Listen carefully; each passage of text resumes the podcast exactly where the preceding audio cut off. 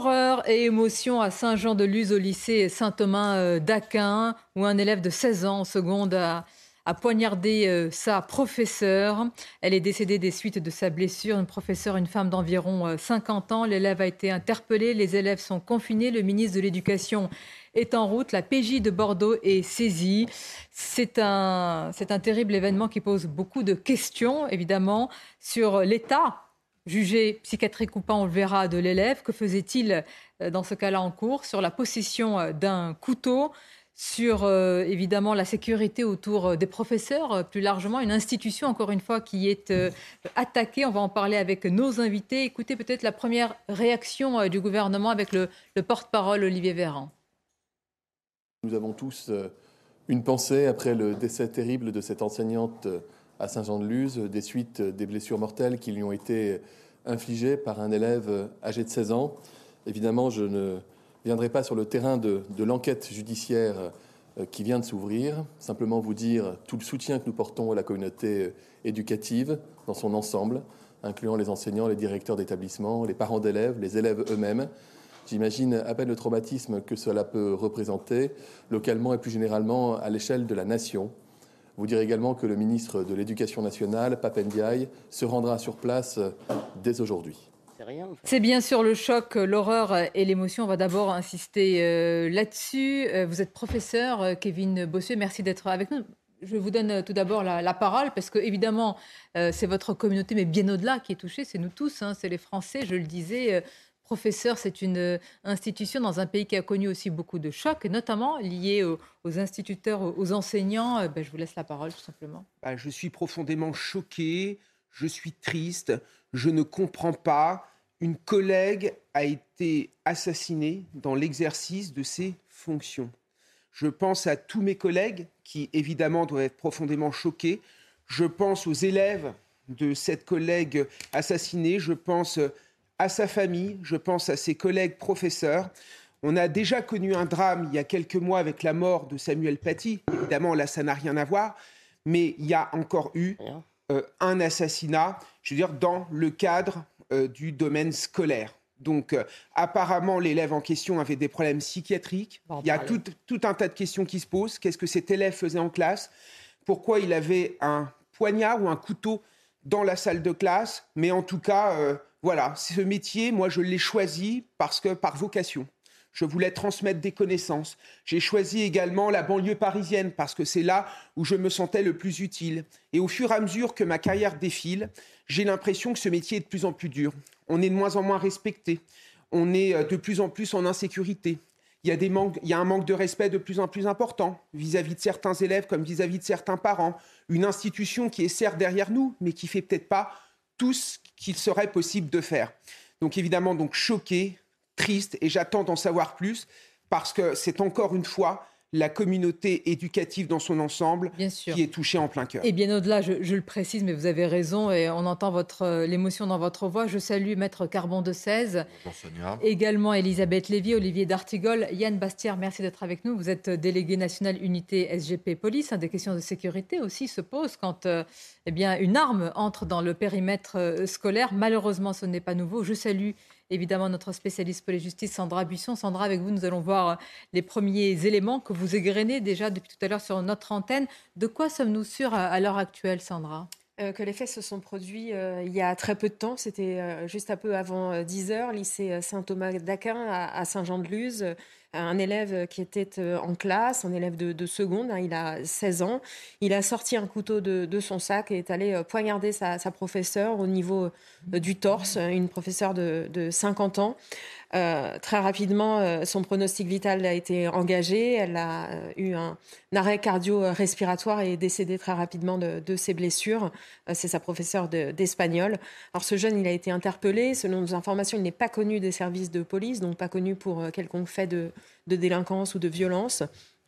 En revanche, selon nos informations, euh, il aurait des problèmes psychiatriques et c'est d'ailleurs ce qu'ont confié certains élèves du lycée à nos correspondants euh, euh, sur place, qu'il avait un comportement très bizarre, qu'il aurait donc des troubles psychiatriques graves. Il aurait déclaré, selon nos informations, être possédé et il aurait dit avoir entendu des voix. Il y a quatre élément, et on va détailler tout cela, le fait qu'il soit en possession d'un couteau qui lui a permis de malheureusement de, de, poignarder ce professeur. Il y a ce dont vous parlez et qui sont pour l'instant confirmés hein, euh, par euh, euh, les, élèves, en tous les cas ses camarades, de troubles psychologiques. Et dans ce cas-là, pourquoi est-il en cours? Il y a aussi la question de, la sécurité, plus largement, des établissements. Et puis il y a la question aussi des professeurs qui sont attaqués, et souvent menacés. Tout d'abord, je veux rester sur l'émotion et l'horreur avant qu'on aille dans des débats plus. Enfin, je pense que c'est très important aujourd'hui. C'est une professeure de la République qui est tuée par son élève. Écoutez, euh, c'est la... enfin, c'est pas la première fois qu'on se rend compte. Ça fait longtemps. Euh, je m'associe à ce que vient de dire Kevin et évidemment euh, avec toutes nos pensées pour les proches de ce professeur et pour tous les professeurs mm. qui vont travailler de plus en plus la boule au ventre parce que c'est devenu un métier disciplinaire, un métier pour lequel il y avait des on n'envisageait pas de problème de sécurité. Et je ne dis pas, je ne fais pas de comparaison, si vous voulez, mais on sait que les policiers, par principe, par définition, les policiers font un métier dangereux. Jusqu'à il y a 10 ou 15 ans, on n'envisageait pas que les professeurs fissent le même. Je dis immédiatement, d'abord, qu'on doit être évidemment extrêmement prudent euh, euh, sur ce qui s'est passé, mais si ce que nous dit Sandra, euh, d'après les témoignages, est confirmé, peut-être faudra-t-il revenir sur cette question de l'inclusion à tout prix de tous. Peut-être que ça pose quand même cette question. Euh, sans qu'on on va en parler. On va, avant de parler de cela, j'insiste encore sur euh, l'émotion. Vous voyez euh, toutes ces réactions. Avec en premier, nous, nous l'avons montré le ministre de l'Éducation nationale qui va sur place. Réaction évidemment de tous les bords politiques qui s'associent pour exprimer leur, leur stupéfaction, l'horreur, l'émotion, mais au-delà. C'est aussi ce qui est important, c'est ce qu'attendent aussi eh bien, cette communauté et au-delà, toutes ces institutions, professeurs, policiers, souvent moi je le dis aussi, médecins, etc. Il ne faut pas oublier toutes ces, euh, tous ces métiers aujourd'hui qui sont euh, menacés. Alors on va rentrer dans le vif du détail. Yann Bastière, tout d'abord, avant d'aller sur les troubles psychologiques, c'est un couteau qu'avait cet élève. Il n'est pas allé le chercher, il l'avait dans son sac avec lui. Il y a de la préméditation et, inévitablement, on est là-dedans. Euh, Sandra Buisson le disait, il aurait entendu des voix qui le poussaient à faire ça. Donc dès, ce matin, il savait ce qu'il allait faire. Il a pris un, couteau en quittant son domicile ou le domicile familial et était déterminé à, assassiner son enseignante. C'est glaçant. Euh, nous, forces de sécurité, que pouvons-nous faire face à ça?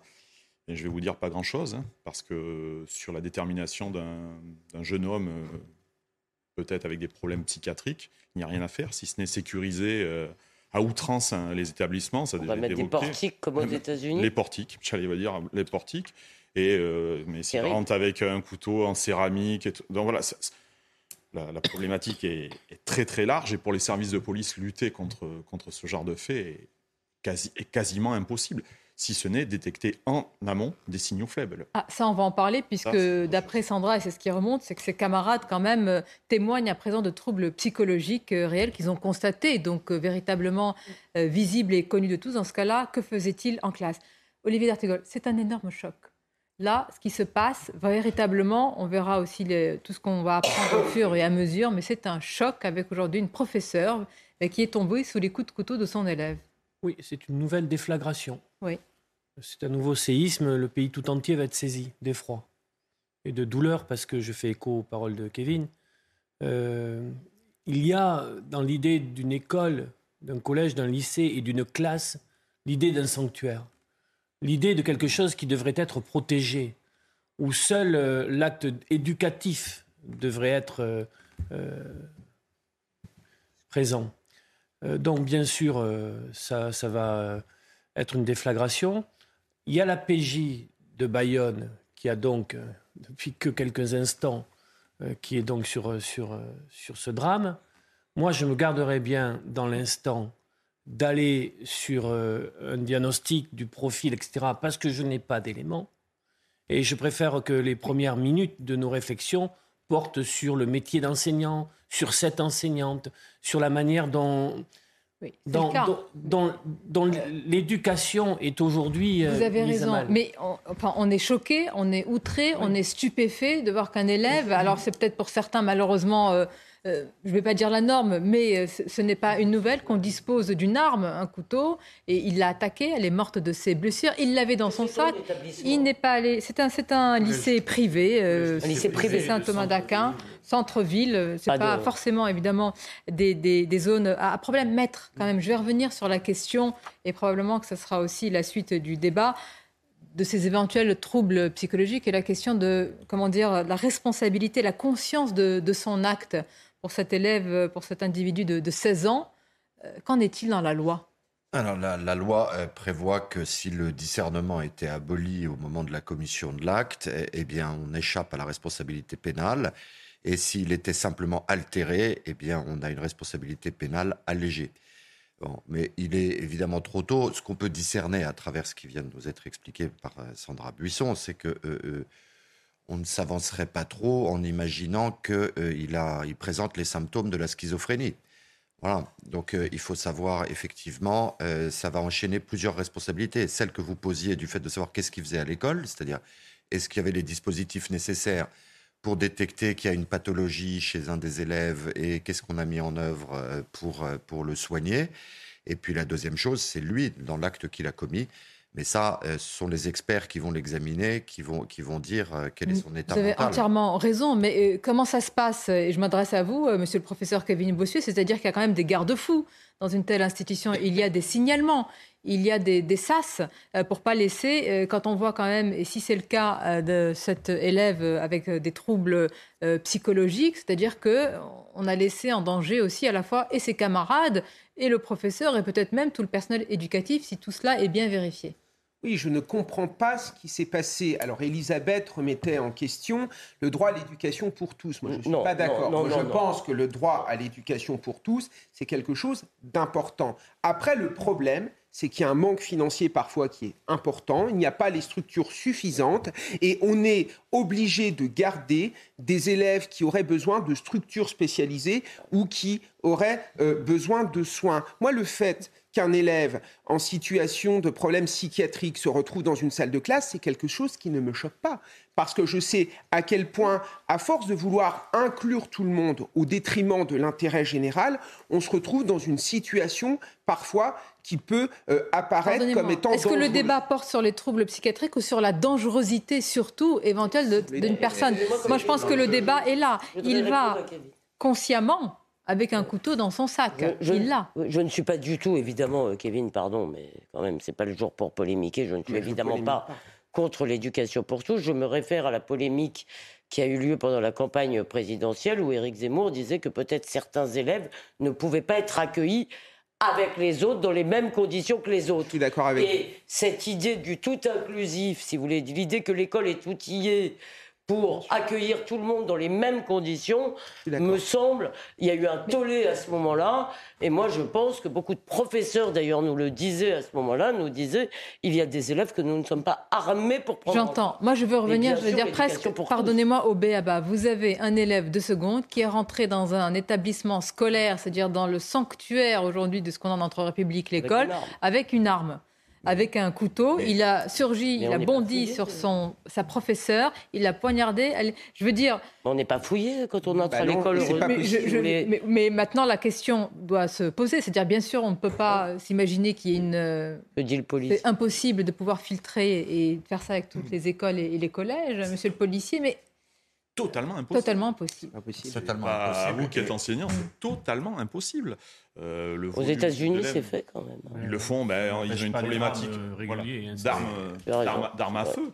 Là, on est sur un couteau. Comment détecter ça? Ça se cache euh, très facilement. Et puis, euh, et puis c'est à mon avis, c'est pas le rôle de la police d'être d'être en amont de tels faits.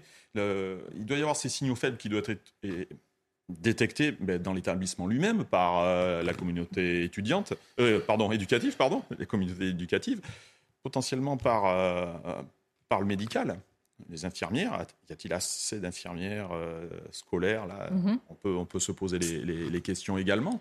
Mais, mais nous, nous, services de police, malheureusement, si j'ose dire, nous ne pouvons intervenir dans ces cas-là qu'à posteriori, dans l'enquête, dans... ou alors lors, lors, de violences où on rentre dans les établissements. Mais là, c'est La question aussi sera de savoir qu'est-ce qui a été l'élément déclencheur. Qu'est-ce qui s'est passé éventuellement dans, dans, cette classe? Qu'est-ce qui a été dit ou qu'est-ce qui n'a pas été dit? Pourquoi cette professeure? Ça, c'est évidemment l'enquête qui va le déterminer. Je précise qu'il est. Est-ce qu'il y a eu des comportements Oui, que c'est la PJ de Bordeaux euh, qui est euh, en charge de cela. Imaginons juste un instant ces élèves en ce moment qui sont euh, confinés. Hum. Ils dans sont leur... confinés, là Oui, oui, ils sont confinés, bien sûr, qui, pour certains, sont en train de témoigner, ou en tous les cas, affirment pour certains, comme nous l'a rapporté Sandra Buisson, que leurs camarades avaient des troubles, en tous les cas, qui avaient un comportement qui, à leurs yeux, n'était pas un comportement, je mets ça entre guillemets, normal, et donc toutes les conséquences aussi pour ces élèves. Oui.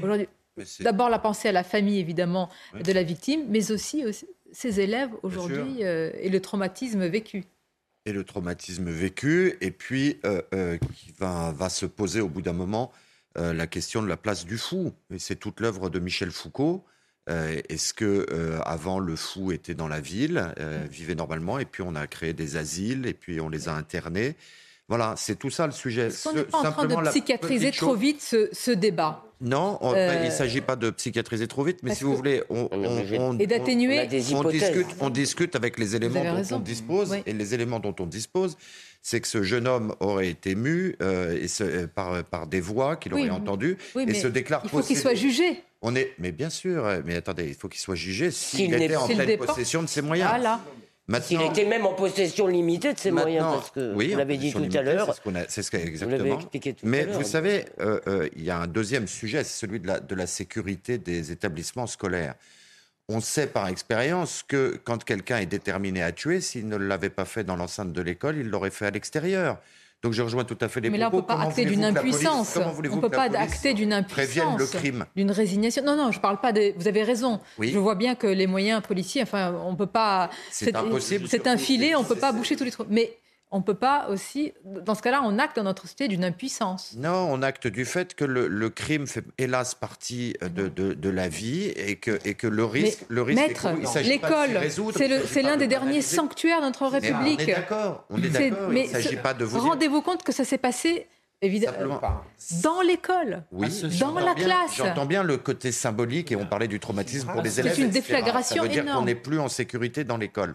Mais moi, ce qui m'intéresse, c'est le sort de cette femme assassinée. bien sûr. Euh, euh, et, je vous dis qu'elle euh, elle n'aurait pas subi ce, ce, sort funeste au sein de l'établissement. Si quelqu'un était déterminé à lui porter atteinte, il l'aurait fait à l'extérieur de l'établissement. Et que donc déplacer le sujet sur la sécurisation des établissements scolaires, n'est pas la, la, la, sécurité. on est obligé d'en parler. Aujourd'hui, nous avons euh, dans une classe une professeure qui a été poignardée euh, en France avec un élève qui est venu avec un couteau. Donc il s'est dit être possédé. À ce stade, à ce stade, si ce n'est ce que Sonia, vous avez fait en tout début d'émission et ce que nous avons fait euh, avec l'hommage à l'enseignante et le fait qu'on ne doit pas partir enseigner pour y perdre la vie. À ce stade, on voit bien qu'il y a des séries de questions qui apparaissent on va tout mettre au conditionnel puisque nous n'avons pas suffisamment d'éléments avérés aujourd'hui. Mais il y a au moins, à coup sûr, deux grandes questions. La question de nos établissements scolaires, la question euh, euh, de leur, si ce n'est sécurisation, le terme ne me choque pas, mais en tout cas la manière dont tout cela fonctionne, ou dysfonctionne parfois. Je vais vous dire juste un jeu pointeux, de la médecine scolaire par exemple, pour détecter des signaux faibles, pour détecter la présence d'adultes en plus grand nombre, première chose. Deuxièmement, deuxième chose, la question de la psychiatrie. Quand bien même, euh, je ne m'engage pas plus long, pas plus profondément. Et la psychiatrie des adolescents. Mais vous avez raison. Il y a un, lourd problème. L'ensemble des gens qui travaillent dans ce secteur disent qu'il manque. ce que vous dites. Mais avant euh, le débat euh, autour de la psychiatrie, je voudrais quand même rester sur les faits. Je vais revenir vers vous, Sandra Buisson. Ça s'est passé il y a un enchaînement aussi euh, avant 10 euh, heures. Je voudrais qu'on parle à la fois de l'enchaînement et des premiers propos rapportés aussi par, par ses camarades. Pendant un cours Alors ça s'est vraiment, oui, ça s'est passé euh, un petit peu avant 10 heures du matin. C'était vraiment pendant un cours. Ils étaient en classe avec la professeure d'espagnol. Donc ce, jeune, ce jeune garçon a, 16 ans, il est en, seconde. Il a sorti un couteau de son sac et est allé poignarder sa professeure. Elle a une cinquantaine d'années. Très rapidement, elle a été en arrêt euh, cardio-respiratoire et elle est décédée euh, de ses, de ses blessures. Lui, il a été interpellé immédiatement. Donc, pas de problème de délinquance connu. Il est inconnu des services de, police, donc pas non plus d'antécédents de, de violence connus a priori et qui soit remonté au service aux forces de l'ordre. Et ce qui interpelle, c'est ce qui remonte de sources proches du dossier et euh, de certains élèves qui ont pu être interrogés par nos correspondants euh, sur place euh, et qui vont dans le sens d'un jeune adolescent qui aurait des troubles psychiatriques. Donc tout ça reste à, à préciser, à confirmer. Il aurait déclaré être possédé, avoir entendu des voix cette nuit. Et effectivement, certains élèves du lycée ont confirmé à nos correspondants qu'il avait un comportement très bizarre et ont eux aussi parlé de troubles psychiatriques. Mais pour l'instant, on ne sait pas si c'est une pathologie, si c'est. Enfin, on, a vraiment très très peu d'informations. L'information des troubles psychologiques ne doit pas écarter le débat sur la violence de la société et sur l'éventuellement ensauvagement, parce que pour le, depuis tout à l'heure, c'est l'angle un petit peu oublié. Ce n'est pas parce qu'il y a des troubles psychologiques que quelqu'un va forcément tuer son professeur. Je voulais répondre aussi à Carbon. C'est pas parce que ce crime aurait pu avoir lieu à l'extérieur qu'on ne doit pas se poser cette question. Carbon, je suis désolé, mais il y a quand même Jusque-là, comme l'a dit, je ne sais plus, je crois que c'est Olivier qui a parlé de sanctuaire. Ça devrait être un sanctuaire de l'idéologie, d'ailleurs, ce qui n'est pas le cas non plus. Et ça, non, mais c'est vrai. Et ça devrait être euh, l'école, c'est euh, à l'intérieur de murs. Et la société, toutes les bourrasques de la société devraient rester à la sortie. Donc ça pose quand même euh, cette question, et j'entends bien ce que vous avez dit, monsieur.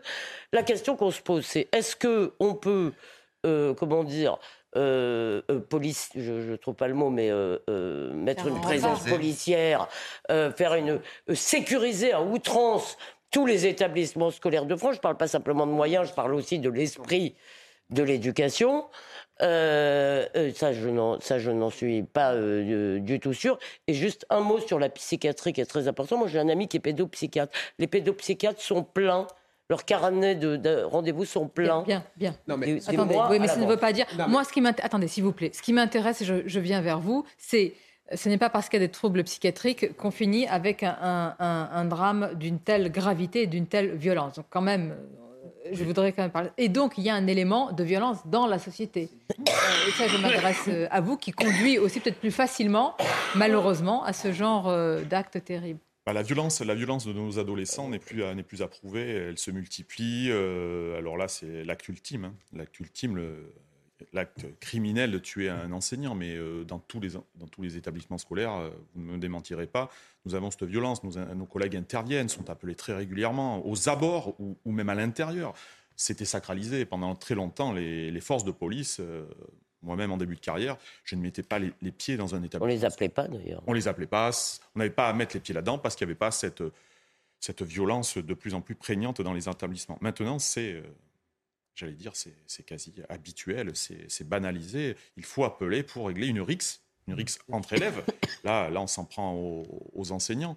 C'est vraiment problématique. Nous, services de police, de sécuriser systématiquement et tous les établissements, que ce soit nous, policiers ou nos collègues gendarmes, c'est illusoire de penser que c'est totalement possible. Bien. On vous entend. Oui, allez-y. Prévenir, à la limite prévenir, parce que nous avons des dispositifs où nous avons des, des policiers qui sont là dans la prévention, dans la prévention des conduites addictives, dans, la prévention des violences, de la gestion des réseaux sociaux, qui rentrent aussi en, compte dans, ces violences dans les établissements scolaires. Euh, nous avons des actions, sont-elles suffisantes? Peut-être pas. Nous avons peut-être pas aussi bien pour la médecine euh, scolaire, euh, nous n'avons peut-être pas nous aussi les moyens suffisants en préventif, mais ce sont des actions à mener sans aucun doute. Je ne veux pas polémiquer, mais le problème que vous devez rencontrer parfois, c'est les réticences de certains collègues qui ne veulent absolument pas voir des policiers au sein des établissements scolaires. Ça, ça arrive souvent. Je n'avais pas osé. Parenthèse, non, c'est quand même la réalité. Parenthèse fermée. Ce qu'on peut dire, c'est que quand même, l'école est de moins en moins un sanctuaire. Aujourd'hui, des professeurs se font insulter tous les jours. Des professeurs se font agresser physiquement tous les mois. Est-ce que vous vous rendez compte qu'il y a des armes blanches qui circulent dans les établissements scolaires? Parfois, euh, certains élèves qui se font harceler prennent un couteau euh, dans leur cartable parce qu'ils sont dans un tel climat de violence qu'ils ont peur pour leur propre vie. Et quelque chose qu'il faut dire aussi, c'est qu'avant, tous les problèmes sociaux euh, finalement euh, s'arrêtaient à partir du moment où on franchissait euh, la porte d'un établissement scolaire. Aujourd'hui, on demande aux professeurs, on demande aux chefs d'établissement, on demande aux, établissements scolaires de tout résoudre, de résoudre les problèmes sociaux, de résoudre les problèmes là ici psychiatriques, de résoudre finalement toute la misère du monde sans forcément nous former et sans nous en donner les moyens. Moi, je peux vous dire, quand je discute avec des collègues qui ont beaucoup d'années de métier, elles me disent que le, métier, ils me disent que le métier a profondément changé. Au départ, ils étaient là pour transmettre des connaissances. Aujourd'hui, ils, sont à la fois ce sont des assistants sociaux, ce sont parfois, euh, ils, font le lien avec les familles, ils essaient de résoudre les problèmes à l'extérieur de l'établissement, parfois ils s'immiscent dans des divorces qui sont euh, incroyablement euh, violents. L'école aujourd'hui est le réceptacle de tous les problèmes de la société et c'est normal que ça explose. Mmh. C'est une tragédie, ce n'est pas un fait divers, c'est un fait de société, c'est une déflagration énorme dans le pays, bien au-delà de la communauté évidemment euh, éducative. Sur un tout autre plan, euh, nous avons eu un choc terrible, évidemment, c'est pour ça que je dis sur un tout autre plan, dans un autre domaine, je le précise avec beaucoup de précautions, avec euh, l'assassinat terroriste de Samuel Paty. Malgré tout, ici, c'est un professeur qui est tué dans l'enceinte d'une école. Le symbole, véritablement, on a très peu de sanctuaires, finalement, et des choses encore protégées dans notre société qui sont encore sacrées. L'école, euh, l'été, elle l'est de moins en moins, elle est même, euh, elle l'est plus. Et c'est vrai, euh, Elisabeth Lévy, nous parlons très souvent de ces cris d'alarme. Kevin nous le rapporte lui-même en tant que professeur, mais de tous ces professeurs. Je veux dire, quel que soit le sujet, d'une insécurité patente, latente, en, décor de fond toujours. Avec les professeurs ont tout simplement peur des professeurs, et là, dans l'affaire de Samuel Paty et celle d'autres professeurs qui ont ensuite été exfiltrés de leur classe parce qu'ils étaient menacés par des parents, la question c'est l'islamisme. Mais ils ont peur effectivement de cette violence, ils ne se sentent, même si ce n'est pas une violence physique, parce que malgré tout, il faut quand même le dire, c'est heureusement archi exceptionnel. Je ne sais pas combien de milliers il y a de professeurs en France. Heureusement euh, que euh, c'est un événement qui d'ailleurs nous sidère euh, euh, donc, et on ne sait pas, parce qu'on ne sait évidemment pas euh, si ce passage à l'acte était effectivement lié à quelque chose de psychiatrique ou pas. Auquel cas, ça, revisite un peu notre,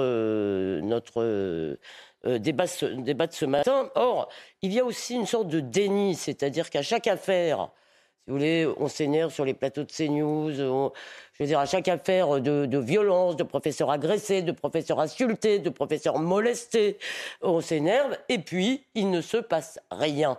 Et il ne se passe rien. Alors, je crois, il y a mais là, on sort de ce cas-là, parce que là, ce n'est pas la, question. oui, mais alors là, on va vous dire que de ce cas-là, vous êtes en train de tirer une conclusion politique sur l'action de l'État. Pas du tout, je ne tire pas de ce cas-là, je rappelle des choses que j'aurais pu vous dire hier. De menaces, sauf que hier, nous n'aurions pas parlé de ce sujet. Mais euh, tout ce que je vous dis là, nous l'avons déjà dit d'ailleurs avec vous, chère Sonia, euh, dans d'autres circonstances, pour des choses heureusement. Mais moi, je vous pose directement la question. c'est le caractère du collège. Pardonnez-moi. Euh, du lycée, d'habitude, on entend. Qu'il ait des troubles psychiatriques, tout cela sera vérifié, mais est-ce que tout ce continuum de violence autour des professeurs n'a pas facilité aussi son geste? Écoutez, rappelez-vous bah, que si, vous avez rappelez-vous qu'Althusser, dans un moment de démence, il n'a pas été jugé pour cela, est sorti de cours, il est allé tuer son épouse. Donc, si vous voulez, soit euh, je ne suis pas sûr ce continuum de violence existe. Tout cela existe, mais peut-être qu'on ne peut pas absolument, si vous voulez, euh, mettre les deux ensemble aujourd'hui. Mm il faut, être vraiment prudent. Euh, nous n'en sommes pas là. Là, on est vraiment dans l'émotion. Je le rappelle, l'hommage, l'horreur, les questions. Elles se posent. La tristesse, l'horreur, euh, évidemment. Et on a rappelé, d'ailleurs, on a commencé par cela, avec les condoléances et les vives pensées à la famille de cette femme d'une cinquantaine d'années, à cette aux professeure d'espagnol. Pensez aux autres élèves, euh, avec le choc, comme l'a rappelé Sandra, et le traumatisme qu'ils vivent. Mais comme le, débat part aussi sur les troubles psychiatriques, moi, la question quand même d'être responsable de ces actes, d'être jugé, se pose dans notre société. Cet individu, il a, il a 16 ans. C'est la PJ de Bordeaux hein, qui, est, euh, qui était en charge de, tout cela. Vous nous avez rappelé tout à l'heure en l'état quelle était euh, la loi. C'est un débat quand même dans notre société qui reste carbone. C'est-à-dire, mm. malgré tout, malgré... Ah.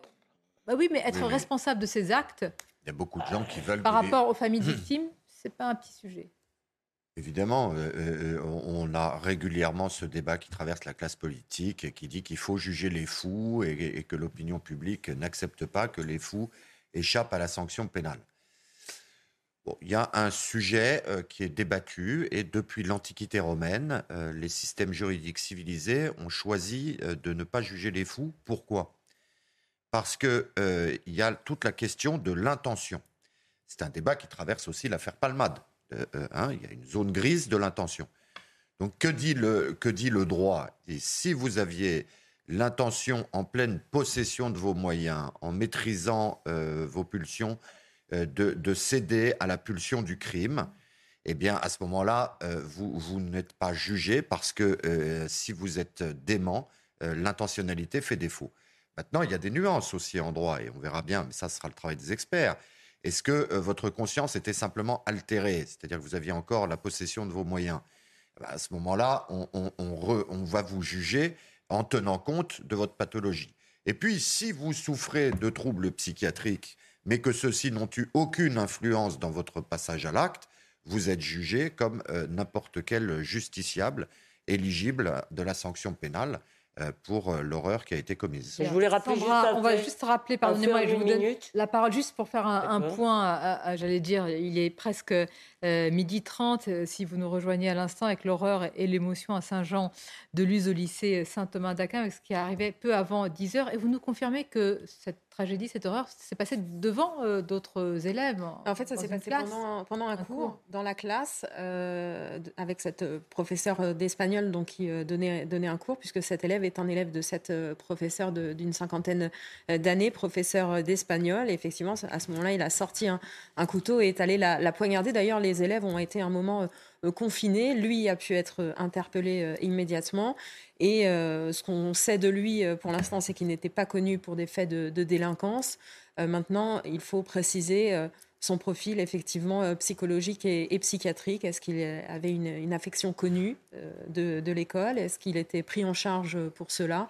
Voilà, tous des éléments qui, vont être à, vérifier. On attend de savoir s'il a pu être commencé à, être entendu. On sait qu'avant qu'une garde à vue puisse se tenir, il faut qu'un médecin autorise euh, et, vérifie que, que, la personne en, question est apte à être auditionnée sous ce régime. Le plus important aujourd'hui, c'est les, pensées par rapport à la famille de cette victime, Yann Bastière, mais il y a aussi les familles, euh, les parents de ses élèves, des camarades, qui, pour des questions de, là, de sécurité, se disent est-ce qu'aujourd'hui, quand j'envoie mon enfant euh, dans une école qui n'est pas un lycée qui n'est absolument pas réputé comme étant dangereux, est-ce qu'il n'y a pas un risque qu'on envoie Parce qu'on va voir comment aussi on aura des éléments, comment ça s'est passé dans cette classe. Ou dans une classe, par définition, il y a plusieurs élèves. Et donc, est-ce qu'ils est qu'ils ont essayé? Bah. Est-ce qu'ils ont été stupéfaits euh, par, par le net? L'action de la sécurité aussi des, des autres euh, mineurs est, un sujet d'importance.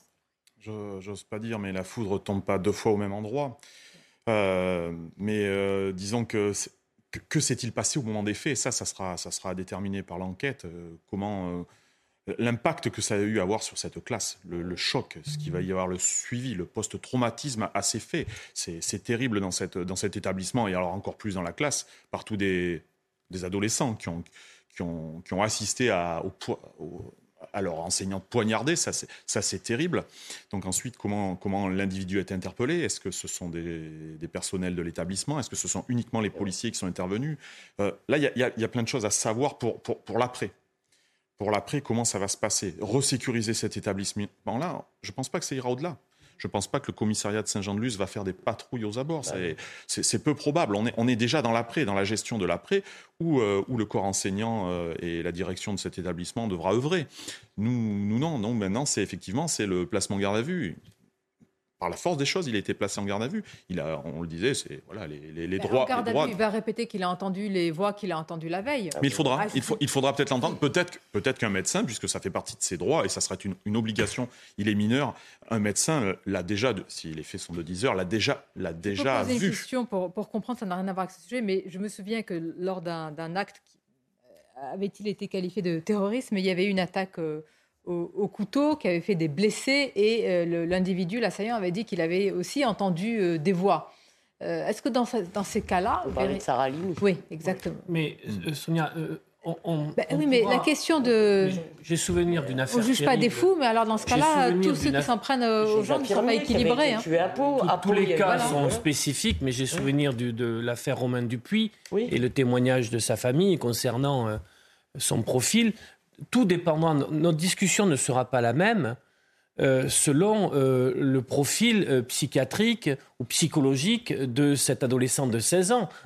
si une pathologie a été identifiée ou pas, c'est n'est pas le même débat que nous avons derrière, notamment sur sa prise en charge, notamment sur sa présence dans le lycée, comment les choses étaient organisées ou pas. À partir du moment où on n'en sait pas davantage sur son profil, et c'est normal qu'on n'en sache pas davantage, ça vient d'être euh, J'entends, mais moi, je, quand même, j'alerte sur un débat euh, euh, psychiatrisé à l'extrême.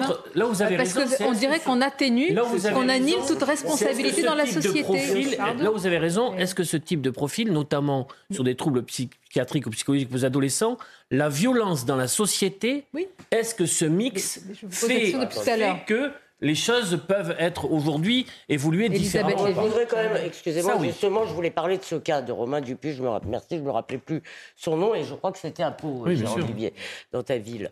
Euh, euh, euh, justement, si c'est cela, donc je pense qu'il faut recommencer toutes nos phrases comme ça parce que peut-être qu'on changera de discussion dans quelques heures. Mais si on a affaire au type de profil que Carbon a évoqué, et je suis navré de le dire, mais ça peut tomber n'importe où et n'importe quand, sauf si les gens sont dans une unité psychiatrique fermée. C'est tout. Non, mais ce que je veux dire, c'est que là. Il n'y a pas de signalement dans toute la chaîne éducative quand on est Je vous dis juste si c'est cela. Personne ne l'acceptera. Mais bien sûr. C'est-à-dire que soit si c'est cela, soit ces gens sont effectivement soignés dans un cadre fermé, et même, je crois d'ailleurs qu'il y a eu un cas où un patient qui n'avait pas pris son traitement avait tué ses infirmières, si je ne m'abuse.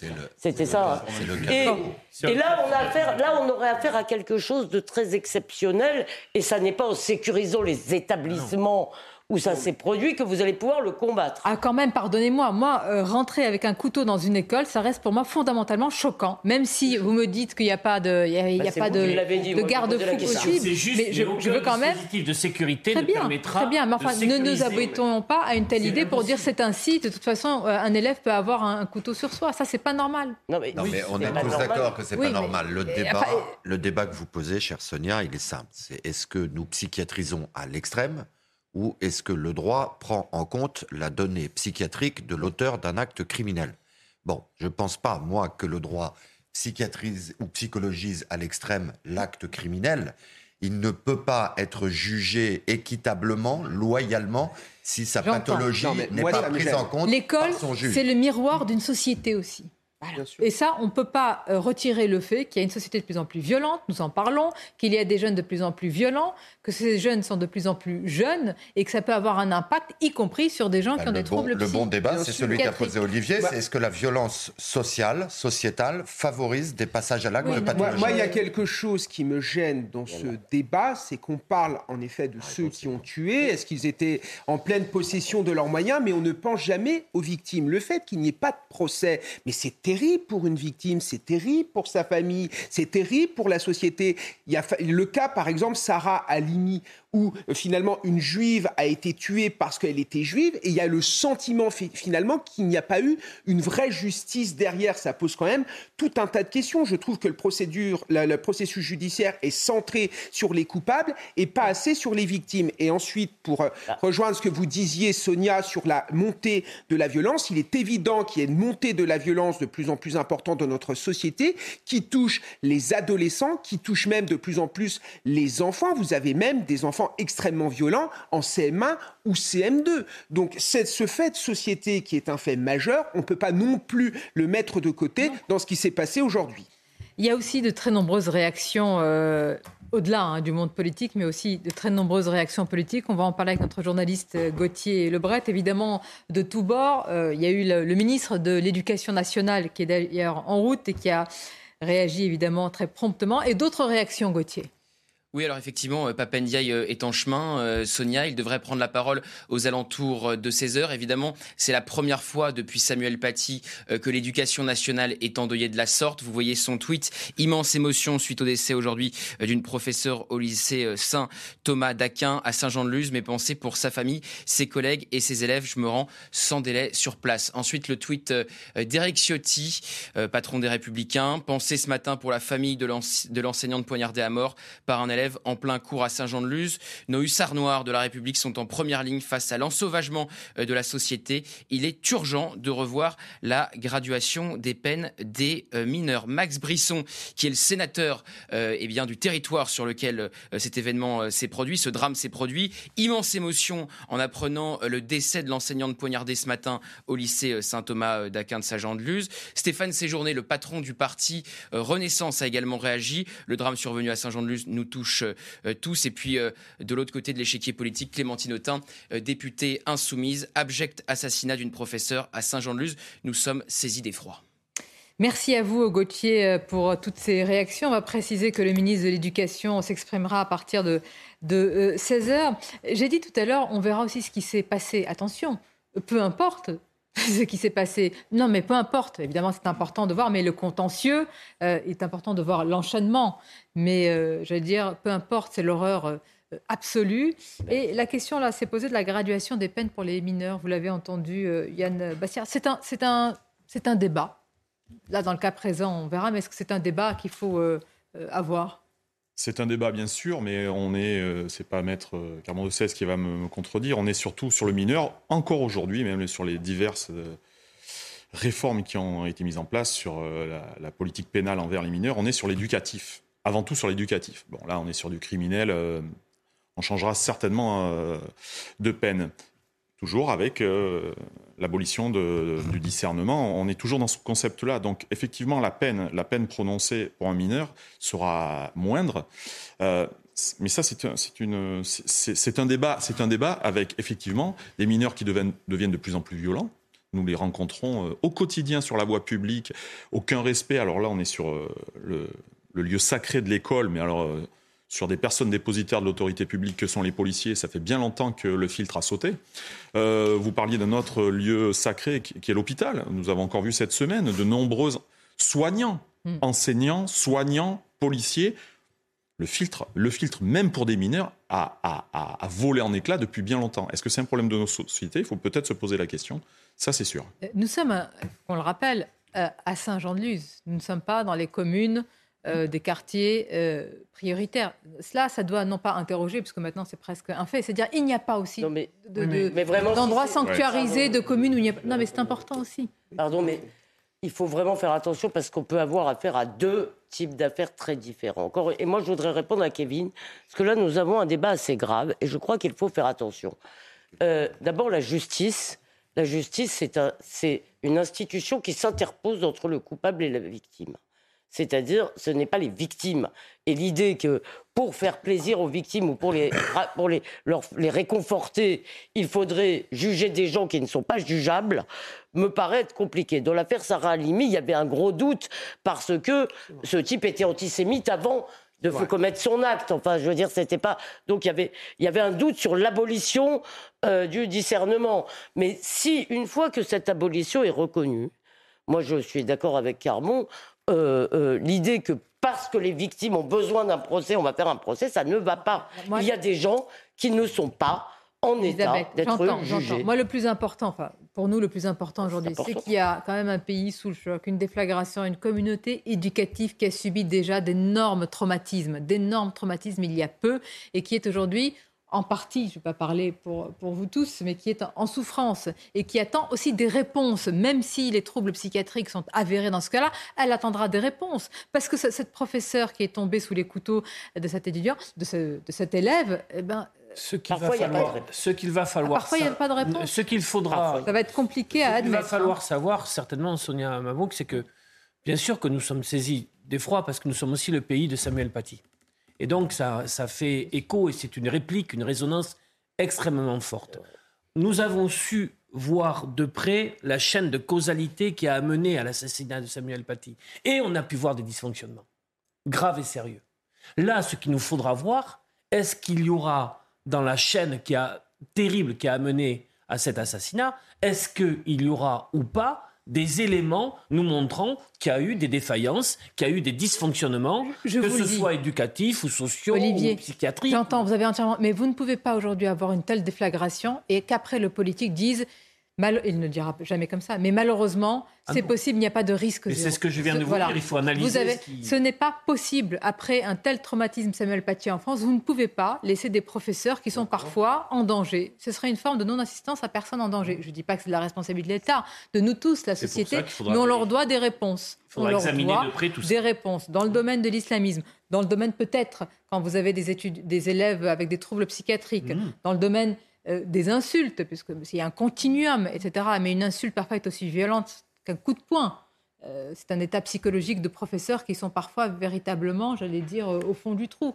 Donc je suppose qu'il y a une attente de réponse aussi. Ah, il y a une attente, hein, Il y a une attente qui est très importante et ce qui est choquant, c'est que la violence est banalisée.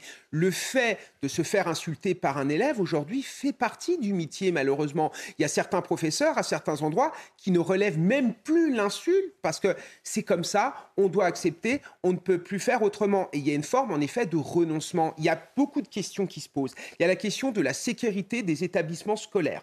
Ce n'est pas normal qu'il y ait des élèves, en effet, qui entrent dans l'établissement scolaire avec un couteau. Il y a la question du respect de l'autorité du professeur. Aujourd'hui, le professeur n'est absolument pas, absolument pas respecté. Ça, ça s'apprend, dites-moi, dans les familles. Hein. Bien, ça s'apprend dans les familles. Parce que, encore une fois, Et, et ça s'apprend également dans la société de manière générale, parce qu'il y a un prof bashing, il y a un prof bashing parfois dans certains médias qui est quand même assez euh, virulent. Il y a la question aussi euh, du traitement du salaire. C'est aussi important. Il faut la lier évidemment à l'autorité. En fait, les professeurs, ce qu'ils veulent, ils veulent continuer à pouvoir enseigner en toute sécurité et en ayant le respect euh, qu'ils méritent. Et c'est vrai qu'on a l'impression depuis euh, plusieurs euh, années qu'on nous entend, mais que les mesures finalement ne viennent pas on a l'impression finalement que l'institution nous entend, mais qu'elle n'agit pas suffisamment. Et j'aimerais ajouter quelque chose. Je trouve aussi qu'on a des syndicats qui nous défendent très mal parce que ce que veulent les enseignants, c'est véritablement la, restauration de leur autorité, c'est véritablement à nouveau transmettre des connaissances, véritablement que l'éducation nationale soit le retour de l'instruction nationale et on a de l'autre côté des syndicats qui demandent plus de postes, plus de moyens, etc. Oui, mais il y a tout ça là-dedans. Et c'est pour ça qu'il y a un mal enseignant qui est très important. Il y a un mal enseignant qui est important, mais qui est plus profond dans la société, ce que je vous disais, et vous l'avez très bien évoqué tout à l'heure. Dans l'hôpital, c'est la figure du soignant, mais aussi le médecin de ville, véritablement celui qui faisait le lien, qui était, j'allais dire, le, visage, le vis-à-vis, mais aussi, j'allais dire, tout ce qui incarne évidemment euh, le, policier, etc. Et ça, ça doit interroger, c'est-à-dire, quel que soit, j'allais dire, le passé ou le présent psychologique ou psychiatrique de cet individu, le geste est tellement grave et énorme et profond qu'il doit interroger toute une société, et pas seulement un débat psychiatrique, ce que j'essaie de vous dire depuis tout à l'heure. Il est impossible demain de se dire, écoutez, il avait des troubles psychiatriques, Merci, au revoir. C'est pas possible. merci, au revoir. Mais, pas possible. Pardon, mais là où je ne suis pas d'accord avec vous, Sonia, c'est que c'est pas le même débat. S'il s'agit de débattre du traitement, de la prise en charge de malades lourds, de schizophrènes par exemple, je ne dis pas du tout que c'est le cas de celui-ci, mais c'est une possibilité, c'est quand même pas le même débat que si on a affaire à des gens violents euh, euh, atteints de violence sociale. La question de la prise en charge de malades dangereux est une question très spécifique, très compliquée, à laquelle nous avons du mal à répondre d'ailleurs. Euh, moi, je crois que Foucault a fait beaucoup de mal. comment faites-vous pour dissocier aussi avec une frontière étanche entre cela et la violence d'une société qui forcément infuse dans l'école je, crois que, je, crois que, je crois que ces cas-là et pardon, j'insiste, je, ne suis vraiment pas d'accord avec vous parce que ces cas-là ont toujours existé. Euh, ça, je crois pas que je crois pas que la schizophrénie est née maintenant. Je ne crois pas que les malades c'est le geste qui est sont nés maintenant. En revanche, ce qui s'est passé depuis Foucault, c'est cette idée je le dis très vite avant d'employer un mot qui n'est pas approprié, que les fous doivent être dans la cité, si vous voulez, et on a détruit la psychiatrie française avec cette idée, si vous voulez, parce qu'il y a des, y a des gens qui ne peuvent pas être dans la cité. C'est tout. Moi, ce que je. le débat. Mais attendez, s'il vous plaît, si vous, le débat psychiatrique, s'il annule aujourd'hui la gravité, je dis pas, mais le, fait qu'il y a quand même une responsabilité. Et je pense même que c'est de notre responsabilité quand un professeur tombe sous les coups d'un élève dans une classe en France, il y a plus qu'un débat psychiatrique à avoir. Bon, mais justement, il y a, justement, justement Sonia, attendez, on va euh, quand même ce qu'on doit à la famille de, de cette euh, professeure qui, qui a été assassinée ce qu'on doit à sa famille, c'est un état des lieux des responsabilités, justement. Est-ce que vous pensez que la famille, puisque visiblement tout le monde est décidé à corréler l'insécurité générale avec euh, le meurtre de cette professeure, est-ce que vous croyez que la famille va se contenter de ça? Donc ce qui va être recherché, euh, euh, même dans l'hypothèse, vous voyez, si on ne sait pas encore, là, vous n'avez pas l'information de savoir où il est, c'est bien que les médecins sont en train d'examiner ce garçon de 16 ans et qui s'interroge sur la compatibilité dans son état avec une mesure de garde à vue. Bon. Donc, Et pourquoi la PJ de Bordeaux un sujet. La deuxième chose qui va être cherchée, c'est est-ce que le directeur de l'établissement, qui a une obligation de sécurité vis-à-vis des professeurs qui l'emploient, est-ce que le directeur de l'établissement savait que euh, ce jeune homme présentait une pathologie psychiatrique? Et une fois qu'on aura, par exemple, répondu oui, ça ne suffit pas. C'est est-ce que cette pathologie psychiatrique était dangereuse ou est-ce qu'il s'agit d'un état de démence fulgurant? Bon, donc si vous voulez, tout ça, ça va être pesé dans l'enquête, ça va être regardé en termes de responsabilité. Et c'est pour ça que l'un d'entre nous a commis une erreur tout à l'heure en disant, imaginez qu'il n'y ait pas de procès. Il n'y a pas que le procès pénal en droit français. Et la chaîne des responsabilités, elle va être examinée dans un procès civil. Et ce que doit la société, au-delà de sa compassion à la famille de cette professeure, c'est précisément le respect euh, euh, de son deuil et de son drame à travers l'explication du, drame lui-même. Et que aller euh, corréler ça à une insécurité globale qui favoriserait le passage à l'acte, ça n'est pas répondre à la préoccupation des victimes précisément. Et si on les respecte, ces victimes, on ne va pas leur fournir des explications qui n'en sont pas. Non, mais je suis d'accord avec vous, car bon, mais il faut quand même dire quelque chose. Il y a encore quelques années, l'instituteur, le professeur était respecté, le médecin était respecté, le policier était respecté. Et finalement, aujourd'hui, on peut s'en prendre verbalement ou physiquement à un professeur, à un policier, à un pompier, à une infirmière, à un médecin, un médecin sans que cela nous choque parce qu'il y a une telle dégradation de nos services publics, une telle baisse de légitimité de ceux qui font vivre le service public sur le terrain, un manque de soutien parfois également euh, de l'État qui font qu'aujourd'hui, toutes ces agressions sont possibles. Moi, je peux vous dire que ma perte d'autorité vient aussi du fait que l'école fonctionne très mal. Quand vous avez un élève qui vient vous voir et qui vous dit Mais monsieur, vous me dites de faire des études supérieures, mais mon frère, il a un bac plus 5 en droit et ma sœur, elle a un bac plus 5 en histoire, elle est aujourd'hui au chômage finalement Est-ce que l'école sert à quelque chose? Est-ce que vous, vous servez encore à quelque chose? Moi, quand je vais euh, dans la cité, on me propose des sommes astronomiques, notamment pour euh, siffler quand la police arrive, pour perturber euh, le trafic de drogue. Il y a tout ça qui y a derrière. Il y a la légitimité de nos services publics qui ressurgit forcément sur la vision qu'ont beaucoup de nos citoyens vis-à-vis des fonctionnaires. hier ou avant-hier, une mère de famille alertait Roselyne par rapport à la dépendance et toxicomanie de son fils et au fait que la drogue circule dans les écoles. on, ne le découvre pas, mais la drogue, je ne dis pas que c'est un couteau pour euh, cette, cet élève. Je veux dire, il y a un problème de porosité aujourd'hui de l'école. J'entends qu'on ne peut pas le résoudre par des patrouilles non-stop, mais enfin, on ne peut pas se résoudre aussi à se dire c'est ainsi et l'école est devenue un panier percé où tout euh, ruisselle. Alors, ça, c'est pas possible pour la sécurité de nos propres enfants. Comme les nôtres, la question est de savoir si les politiques publiques, face à ces défis, sont en mesure d'obtenir des résultats ou pas. Mais je suis sûr que des décisions qui ont été prises par le passé, concernant la médecine scolaire, concernant la psychiatrie, moi, comme ancien président de mission locale, le dernier poste que j'ai recruté, c'est une psychologue. Parce qu'il n'y avait plus d'accueil de jour pour euh, les jeunes qui circulent dans les, dans les villes, vous le voyez, et dont on sent que l'équilibre nerveux ou psychiatrique n'est pas au mieux. Est-ce qu'il y a des, des accueils les, des, des, Je vous assure, des, des, décisions politiques ont mis à mal des choses qui ont pu fonctionner par le passé. Et donc, on se retrouve à des missions locales qui accueillent des jeunes qui ne sont pas en problème d'insertion sociale et professionnelle, mais en souffrance psychologique. Est-ce que c'est normal? Mais par exemple, moi, je voudrais poser une question sur la question de la sécurité. Encore une fois, on ne sait pas, on ne sait rien sur ce cas-là. Mais euh, est-ce que euh, aux États-Unis, il y a certains établissements, tous les élèves sont fouillés? Euh, Moi, je dis que si on doit en arriver là, c'est terrible. Et je n'ai pas la réponse. Mais Kevin, est-ce que c'est ça la solution en termes de sécurité pour être sûr que des élèves, parce qu'effectivement, vous avez raison Sonia, quel que soit son statut psychiatrique, s'il n'avait pas eu de couteau, il n'aurait pas pu commettre cet acte. Donc, est-ce qu'on doit en arriver à des mesures pareilles? Que faut vous voyez, ça c'est. Elisabeth, c'est quelque chose.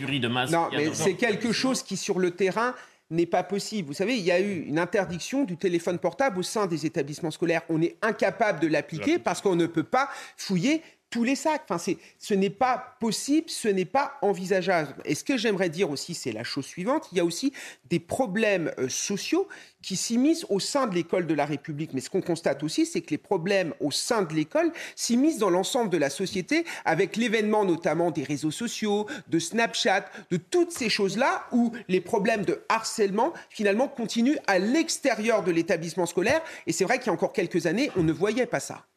Vous avez aujourd'hui, c'est un cas qui n'est pas particulier tant la déflagration est importante. Vous avez un sanctuaire, le sanctuaire républicain, faut-il le, préciser, eh bien, qui est attaqué. C'est très important. Je veux dire, quand l'école est ainsi, quand un professeur est attaqué, c'est l'école qui est attaquée. Et vraiment, c'est une société qui est attaquée. Oui, mais je pense que tout le monde est d'accord pour dire que ce sont vraiment les hussards de la République. Nous l'avons laissé. Nous, ça fait longtemps que nous laissons ce sanctuaire ouvert à tous les vents, y compris idéologique. Ça fait longtemps que ce sanctuaire n'est plus un sanctuaire. Ça fait longtemps, y compris dans les programmes scolaires, qu'on nous explique que ce qui est très important à l'école, c'est pas d'apprendre euh, les grandes œuvres, euh, c'est pas d'apprendre le français, c'est pas d'apprendre euh, l'orthographe, mais euh, c'est de discuter des problèmes de société et du transgenrisme. Les associations vont faire de la propagande dans les écoles. Si on a favorisé idiot. Bah, excusez-moi, euh, bah, Kevin, je. Moi, j'y suis. Euh, d'accord, mais vous n'êtes pas dans toutes les écoles. L'argument ah. d'autorité pour dire j'y suis, donc ce que vous dites est faux. Je publie un numéro prochainement avec des centaines de témoignages. Donc vous ne pouvez pas dire que c'est pas vrai. Il y a une volonté de la société d'entrer dans l'école. Et nous l'avons laissé faire. Voilà. Euh, nous sommes avec le secrétaire national du SNALC, M. Maxime Répère. Merci d'être avec nous et bonjour à vous. Merci d'être euh, en, direct. Euh, je voudrais tout simplement peut-être, je pense que c'est la première euh, réaction à avoir, partagé l'émotion, l'horreur et évidemment une pensée à, la famille évidemment de cette victime par rapport à cette énorme déflagration. Eh bien écoutez, effectivement une énorme pensée bien sûr à la famille de la victime, cette collègue d'Espagnol de, de 52 ans, aussi naturellement aux membres de la communauté éducative de l'établissement en question et puis, bien sûr, les, témoins euh, de cet acte horrible qui doivent être probablement encore extrêmement sous le choc. Donc, euh, ça, a été une nouvelle euh, quand je l'ai appris ce matin. Qu'il y ait des agressions à l'arme blanche, si vous voulez, c'est quelque chose qui se banalise presque, hein, malheureusement. Donc, ça m'a pas surpris. la, violence de, l'acte, et surtout le décès de la collègue, m'ont mis dans un état extrêmement, voilà, de, de grande tristesse. On évidemment, on partage tous cette euh, émotion. Malgré tout, il y a les questions aussi qui se posent assez euh, rapidement, eu égard aux premières informations, en tel cas éléments qui remontent quant à ce trouble euh, psychologique, psychiatrique. et la question qui se pose, c'est où sont les, dire, les garde-fous? Y a-t-il eu des, signalements? Est-ce que ça vous interpelle Ça vous stupéfait aussi dans ces cas-là qu'il n'y ait pas eu tout simplement la vigilance élémentaire par rapport à ce type de profil qui peut donc s'avérer dangereux? Écoutez, euh, le, SNALC, le, syndicat dont je suis secrétaire euh, national aux conditions de travail, c'est un lanceur d'alerte. Et depuis de nombreuses années, nous lançons justement des alertes quant à la sécurité physique et psychologique des personnels et des élèves. Vous avez deux problèmes ici. Tout d'abord, celui de la santé des élèves de façon générale, de l'élève en question et de celle des personnels. Ça, c'est le premier point. Euh, des signalements, c'est une chose. Après, il faut voir ce qui est fait derrière. Je ne sais pas ce qui a été fait dans le cas présent. Et ça, c'est le premier point. La deuxième, c'est la question de la sécurité des personnes et des élèves, personnels et élèves, dans les établissements scolaires. Euh, il ne faut pas croire que euh, parce que vous, êtes, vous entrez dans un collège ou dans un lycée en France, les élèves ne peuvent pas apporter des armes euh, ou euh, voilà des, des, objets dangereux. Il n'y a pas de détecteur de métaux. Enfin, je veux dire, nous ne sommes pas aux, États-Unis. Vous avez des, structures euh, scolaires avec quelqu'un qui va vérifier à l'entrée, détecteur de métaux encore une fois. la question de la sécurisation des locaux du bâti scolaire, entre guillemets, elle est posée déjà depuis longtemps, bien avant ce qui s'est passé aujourd'hui malheureusement.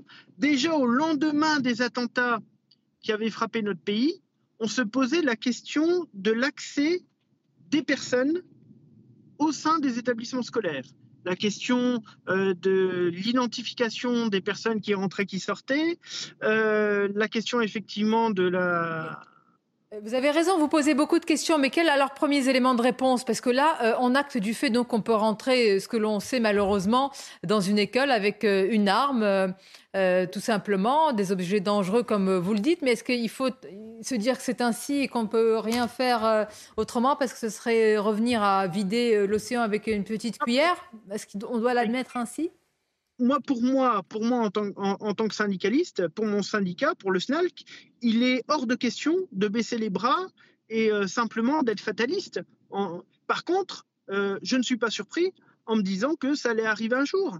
Parce que depuis des années, nous portons euh, ces alertes-là. les attaques à l'arme blanche, il ne faut pas croire que c'est réservé à certains établissements qui peuvent avoir une réputation, telle ou telle réputation. Ça peut se passer n'importe où. Euh, en région parisienne. Tout à fait, c'est bien la preuve, vous avez raison, oui, oui. Voilà. Donc, euh, moi, je, pense qu'il y a plusieurs choses à voir. Il y a tout d'abord euh, protéger davantage les personnels. Il y a aussi la question de l'autorité des enseignants parce qu'il va falloir essayer de voir quelles ont été les motivations précises de l'élève. À ce stade, il y a une enquête qui va, je pense, donner beaucoup d'éléments et heureusement un éclairage et des réponses aux multiples questions que nous posons. Mais il y a aussi la question de l'autorité, euh, j'allais dire quelque part de l'autorité de l'enseignant, parce que là, vous avez une enseignante décédée, ce drame-là, mais vous avez aussi, j'allais dire, les drames, enfin les incidents plutôt de moindre importance, certes, mais quand même des incidents du quotidien sur des attaques physiques, des insultes, etc. Donc, je pense que c'est un ensemble. Il ne faut pas juste considérer ce drame exceptionnel et insoutenable, mais penser aussi au quotidien. Mais vous avez entièrement raison. Ce n'est pas, non pas faute d'en parler, mais ce que vous dites est essentiel. C'est-à-dire que là, vous attendez des réponses presque globales. Euh, ça agit malheureusement. Il ne fallait pas attendre ce terrible révélateur, mais ça agit un peu comme cela. écoutez, enfin, je veux dire, voilà, nous on fait un constat, on lance des alertes, on demande à ce que des choses soient mises en place. Après, derrière, euh, je veux dire, on n'a pas les, enfin, je veux dire, euh, on, ne décide pas, hein. on, on décide pas. Hein.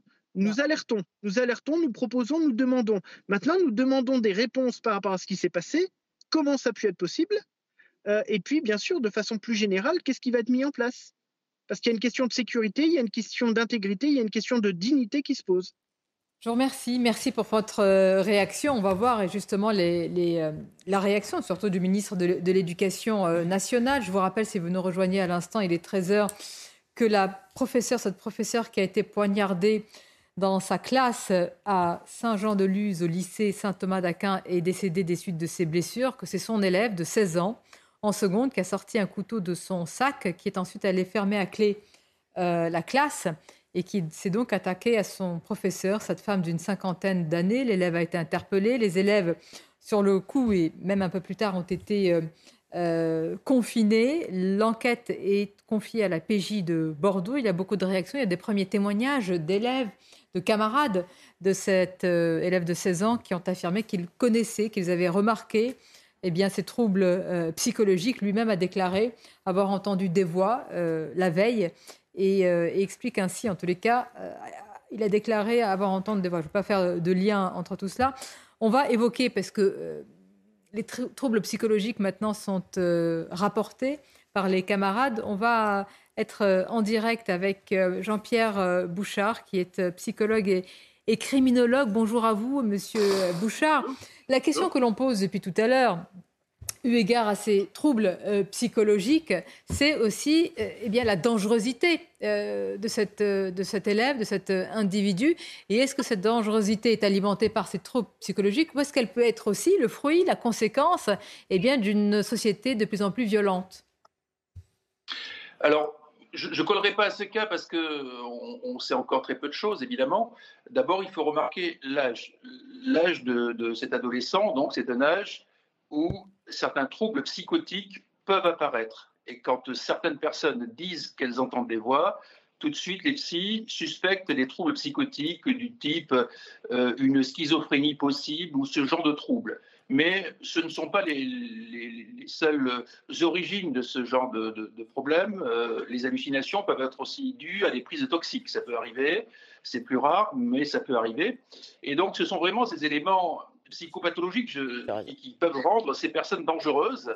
Euh, notamment, on sait très bien que quand euh, certains entendent des voix, ce sont des voix qui peuvent les induire à passer à l'acte, leur demande de passer à l'acte.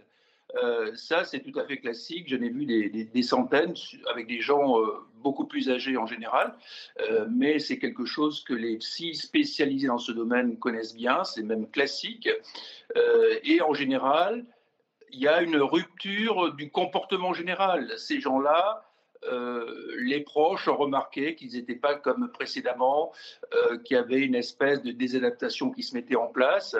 Euh, donc, il y a d'autres signes qui peuvent apparaître. Alors là, on, est en début, évidemment, d'enquête. Oui, bien sûr, mais je pose des questions pour notre information. Est-ce que ces troubles psychotiques peuvent être liés, on ne sait pas du tout ce qu'il en est dans, cette, dans ce cas-là, simplement à une prise, à une consommation aussi de drogue, de, de, cannabis, et ne pas être des troubles psychiatriques tels qu'on peut l'entendre alors, ça peut, ça peut arriver, je ne sais pas si c'est le cas. Il peut même y avoir une conjugaison des deux. C'est-à-dire que euh, dans certains cas, euh, ces troubles sont dus exclusivement à la consommation de toxiques, euh, mais ça c'est assez minoritaire. Ce qui est beaucoup plus courant, ce sont des troubles qu'on dit être psychogènes, c'est-à-dire d'origine psychique, parce que la personne devient malade en quelque sorte, ou l'est déjà.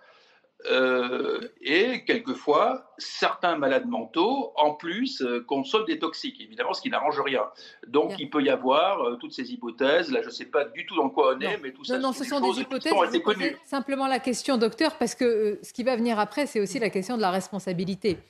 C'est qui jugeons-nous et qui est responsable? Parce que là, avec une telle déflagration, un tel choc subi, à la fois évidemment D'abord, c'est les pensées qui s'adressent aux familles de cette victime, mais aussi à la communauté éducative, mais aussi à la France et à toutes ces institutions.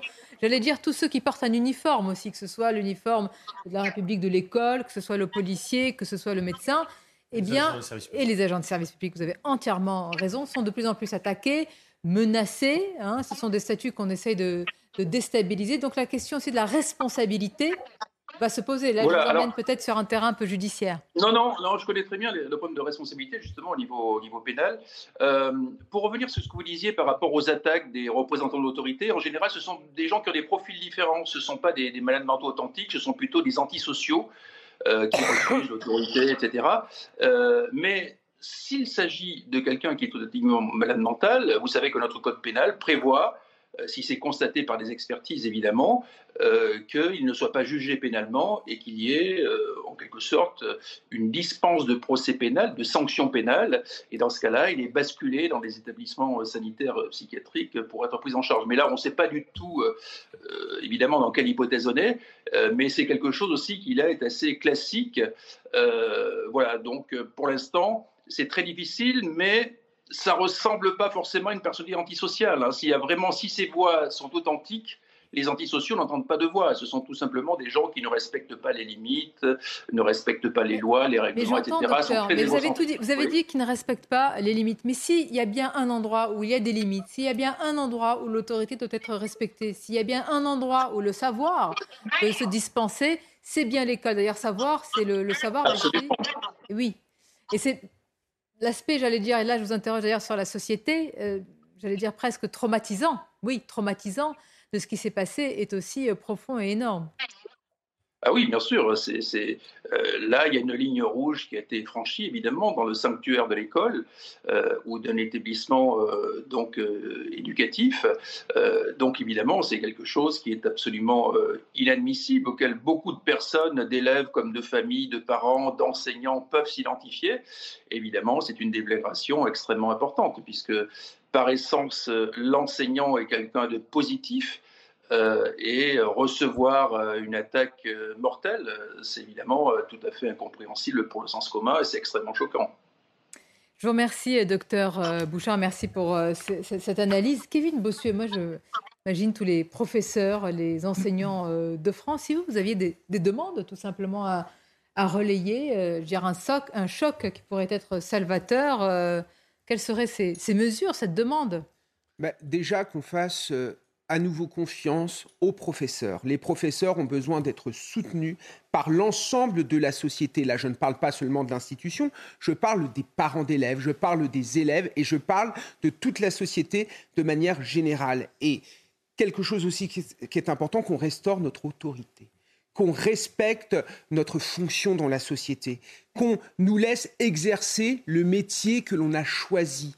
Notre métier, à la base, c'est transmettre des connaissances, c'est faire acquérir des compétences. Et de plus en plus, notre métier, c'est transformer en des réunions interminables, en des euh, réunions avec tel ou tel acteur. Mais c'est pas ça la base de notre métier. l'autorité ne se décrète pas. Alors comment elle se construit par rapport aux, aux enseignants, par rapport aux policiers, par rapport, j'allais dire, plus largement à tous ceux qui incarnent un peu l'autorité, l'ordre, le savoir dans bah, C'est tout simplement la place qu'on occupe dans la société. Ça commence d'abord par le salaire, ça commence ensuite par la liberté qu'on nous laisse dans nos pratiques professionnelles.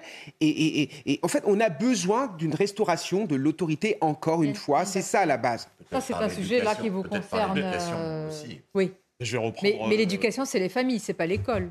L'école instruit, la famille éduque. Je vais revenir sur le policier qui est une personne dépositaire de l'autorité publique. Ça, ça, sonne, ça sonne beaucoup. Quand on voit comment est respectée l'autorité publique dans les violences dont nous sommes victimes depuis de nombreuses années, on va dire que ça fait peut-être partie de, de notre métier, une part de notre métier d'être d'être victime de violence, mais je ne le pense pas. L'autorité du policier, vous l'avez dit, au même titre que celle d'un enseignant, ce qui n'est peut-être pas tout à fait la même chose, elle, elle n'est plus respectée depuis bien longtemps. Lorsqu'on voit les peines prononcées pour des auteurs de violence à des agresseurs de personnes dépositaires de l'autorité publique, ça laisse rêveur. Un texte est en train de venir actuellement à l'Assemblée où on parle, où on vient de parler des peines planchées. Je, je, je digresse un peu, mais on parle de récidive, on parle d'un an de prison pour récidive sur violence sur personne de, dépositaire de l'autorité publique. On est très très loin lorsque vous revenez sur ce point de comment respecter les enseignants. Mais vous imaginez où on en est sur le policier qui doit faire respecter des lois.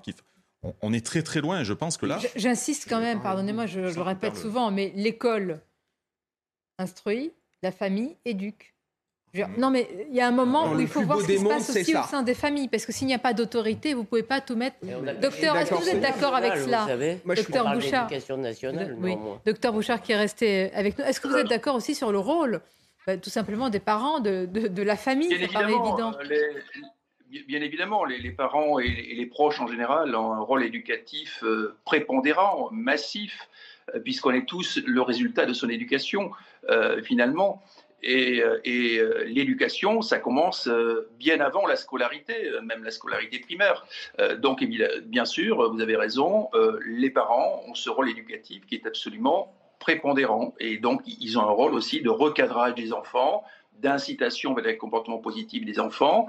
Euh, au contraire, ils doivent les dissuader d'avoir des comportements négatifs. Donc, ce sont des choses qu'on a tous connues euh, et qu'on a acceptées, même si ce n'était pas toujours agréable, mais ça fait euh, de nous des gens qui possédons en étant adultes ce gendarme intérieur qui, qui fait qu'on respecte des valeurs et qu'on est capable de réguler nos comportements et de ne pas commettre d'actes négatifs. Oui. Merci, merci encore, docteur. Moi, je suis d'accord avec ça. Il faut plus de sévérité. Il n'est pas normal que quand un enseignant se, fasse, euh, se fait insulter, l'élève prend deux heures de colle. Qu'il n'y ait pas un conseil de discipline automatique, parce qu'après, c'est la, la porte ouverte à n'importe quoi. Et il faut aussi avoir le courage de sanctionner les parents qui sont dans une forme de démission éducative. Quand vous avez des parents qui s'en prennent verbalement, voire physiquement, à un enseignant, il ne faut pas étouffer l'affaire. Il faut qu'il y ait une véritable sanction, puisque si les parents ne jouent plus leur rôle, forcément, nous, professeurs, nous, institutions, on est obligé de vaciller, euh, on est obligé de vaciller, donc avoir plus de fermeté, et c'est ça qui permettra de restaurer aussi notre autorité. Il ne faut pas avoir peur. Là-dessus, Jean-Michel Blanquer en avait parlé à un moment donné sur la suppression des allocations familiales, mais moi, c'est quelque chose que je soutiens. Bien, on va faire un point sur à présent le, le déroulé euh, des faits avec vous, euh, Sandra Buisson, et des éventuels nouveaux éléments dont vous disposez.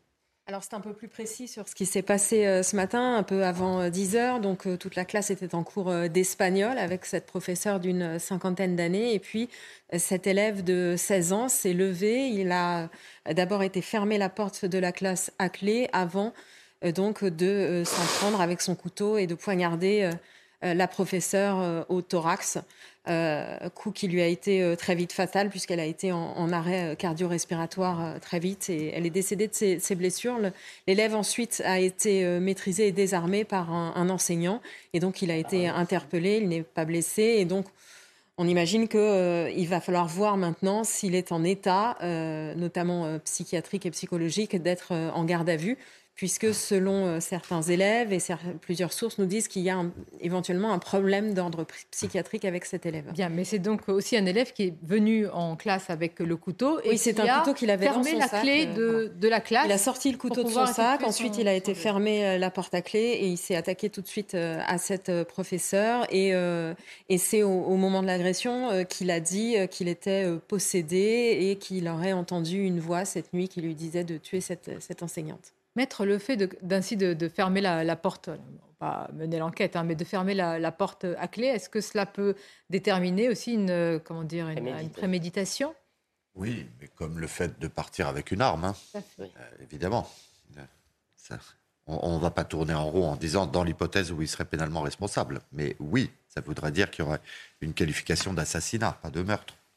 D'accord. Donc ça peut changer la qualification, quel que soit le. La préméditation, ah oui. Du... Dans ce cas-là. Et, donc, et donc l'échelle des peines, fut-il mineur, dans l'hypothèse où il est éligible à une sanction pénale, euh, l'assassinat est beaucoup plus lourdement sanctionné que le crime.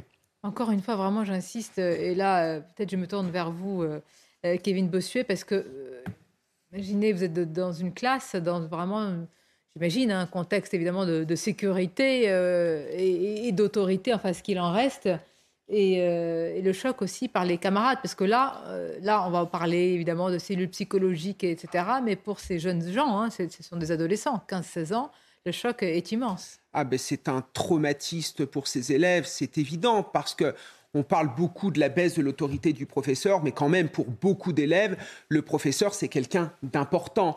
C'est un héros, c'est celui qui, au quotidien, s'occupe d'eux, leur transmet des connaissances. Donc ça reste quand même encore très important pour ces élèves. Donc forcément, ils doivent être choqués, tout d'abord par l'acte euh, en lui-même, parce que forcément, ils ont assisté à une scène qui est extrêmement euh, violente et de l'autre côté, on s'en est pris à un professeur, on s'en est pris à leur professeur. Il y a toujours un lien important entre le professeur et ses élèves. Un lien qui est même parfois de l'ordre du respect, mais aussi de l'ordre de l'affectif. Donc j'imagine que ces élèves qui sont très jeunes, parce qu'ils sont en seconde, doivent être profondément choqués. Donc ces élèves vont devoir être suivis euh, psychologiquement parce qu'ils vont avoir du mal déjà à faire leur deuil et à passer à autre chose. Vraiment, il va, y avoir un, gros travail à faire derrière. Évidemment, on imagine un, de leurs camarades se lever, ce qui est un acte anodin. Monsieur, je peux sortir, madame, je peux sortir. Si vous le demandez, je l'espère.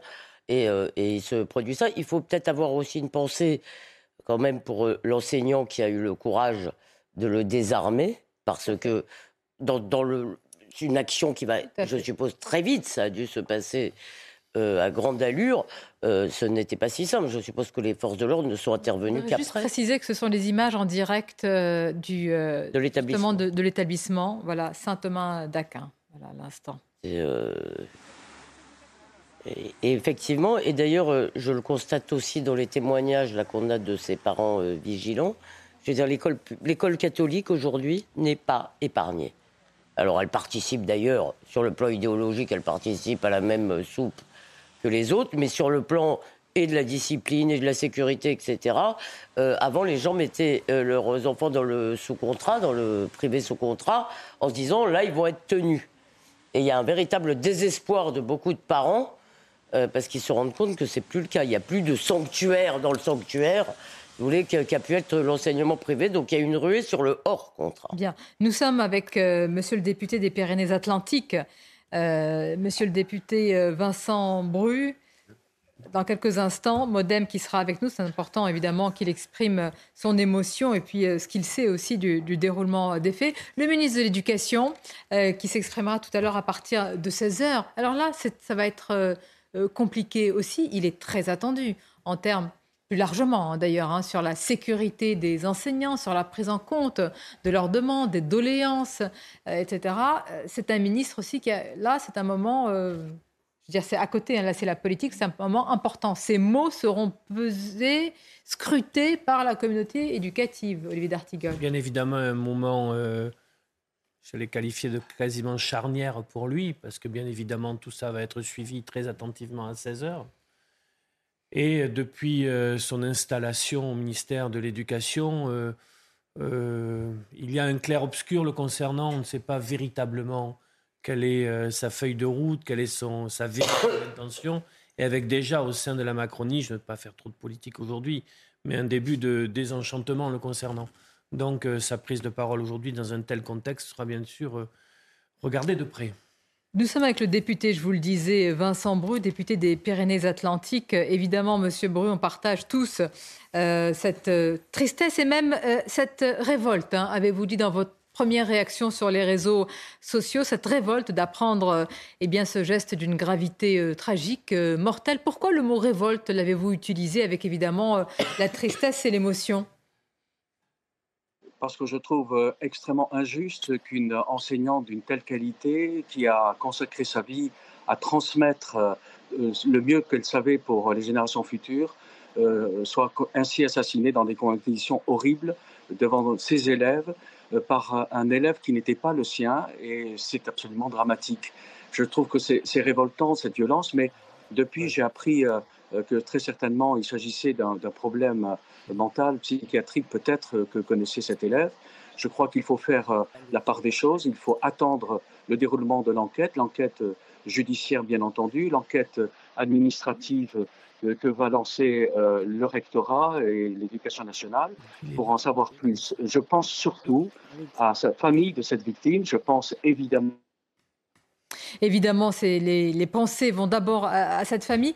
Euh, monsieur le député, il y a quand même beaucoup de questions qui se posent et qui ne sont pas que euh, politiques. Il y a la première question de, cet élève qui rentre avec un, couteau dans, un établissement scolaire. Il y a aussi le fait qu'il euh, eu égard à ces troubles psychiatriques, et s'ils sont vraiment avérés, pourquoi il n'y a pas eu de garde-fou, de signalement, euh, tout simplement Est-ce que ces questions, elles, vous, elles sont posées là, tout de suite? Non, non je, ne pense pas qu'il faille tirer des conclusions euh, hâtives euh, des détecteurs euh, de métaux aux entrées des collèges et des lycées, surtout au Pays Basque. Le, Pays Basque, il n'y a absolument d'habitude aucune violence de ce type. C'est un, pays extrêmement protégé et sanctuarisé, je dirais, d'une certaine manière. prendre des mesures hâtives telles que la détection de métaux ou la fouille des sacs et, des sacs à dos euh, des jeunes, je crois que c'est absolument disproportionné. Euh, nous devons d'abord attendre euh, exactement le résultat des enquêtes qui vont être menées par les services de police judiciaire et par le ministère de l'Éducation nationale, le rectorat. Mais je, pense surtout qu'il faut être en solidarité avec tous ces élèves, toute cette communauté enseignante et particulièrement ces élèves qui ont vécu en direct ce drame dans cette classe d'espagnol de cette professeure. J'entends parfaitement et vous avez raison, c'est le plus important. Euh, néanmoins, vous pensez que ce n'est pas à l'heure, compte tenu euh, de tous les traumatismes subis par la communauté éducative, pour se poser quand même des questions quant à leur sécurité, leur intégrité physique et même morale après un continuum de, de violence qu'ils nous relatent et de menaces. Ce n'est pas un débat aussi qui doit être tenu? Encore une fois, l'acte qui a été commis ce matin sur Jean-Luz n'est pas l'expression d'une violence générale, d'une violence sociétale, s'il il se confirme en effet que ce jeune de 16 ans, élève dans cet établissement, euh, était atteint de, troubles, psychiatriques ou en tout cas de problèmes euh, mentaux euh, avérés. Donc je, pense qu'il ne faut pas en tirer des conséquences hasardeuses. bien entendu, nous devons protéger nos enseignants, nous devons les, protéger du mieux possible, mais de là à mettre des fouilles systématiques euh, des cartables et euh, également euh, des procédures de, détection de, métaux à l'entrée des établissements, ça me paraît hors, de proportion par rapport à, ce qui s'est passé ce matin. Il me semble au contraire qu'il faut les encadrer, il faut leur proposer une, une assistance psychologique, mais ne pas vouloir à chaud comme cela prendre des, décisions qui seraient, qui seraient disproportionnées et, et qui atteindraient à, à nos libertés. Merci, monsieur le député. Merci pour votre réaction. Nous allons nous rendre sur place, justement, euh, devant cet établissement à Saint-Jean-de-Luz, lycée euh, Saint-Thomas d'Aquin, avec notre reporter Antoine Estève. D'abord, rappeler, évidemment, euh, l'émotion vive et les pensées pour la famille de, ce professeur, de cette professeure, mais aussi le choc pour ces élèves, Antoine Estève, qui ont vécu pour certains en direct eh bien, ce grave traumatisme. Oui, effectivement, j'ai pu m'entretenir avec euh, des filles, euh, des, élèves qui sont présentes en ce moment euh, en face de l'école Saint-Thomas d'Aquin où je me trouve. Vous voyez cette, image en direct. Le, lycée, le collège sont protégés en ce moment par les forces de l'ordre.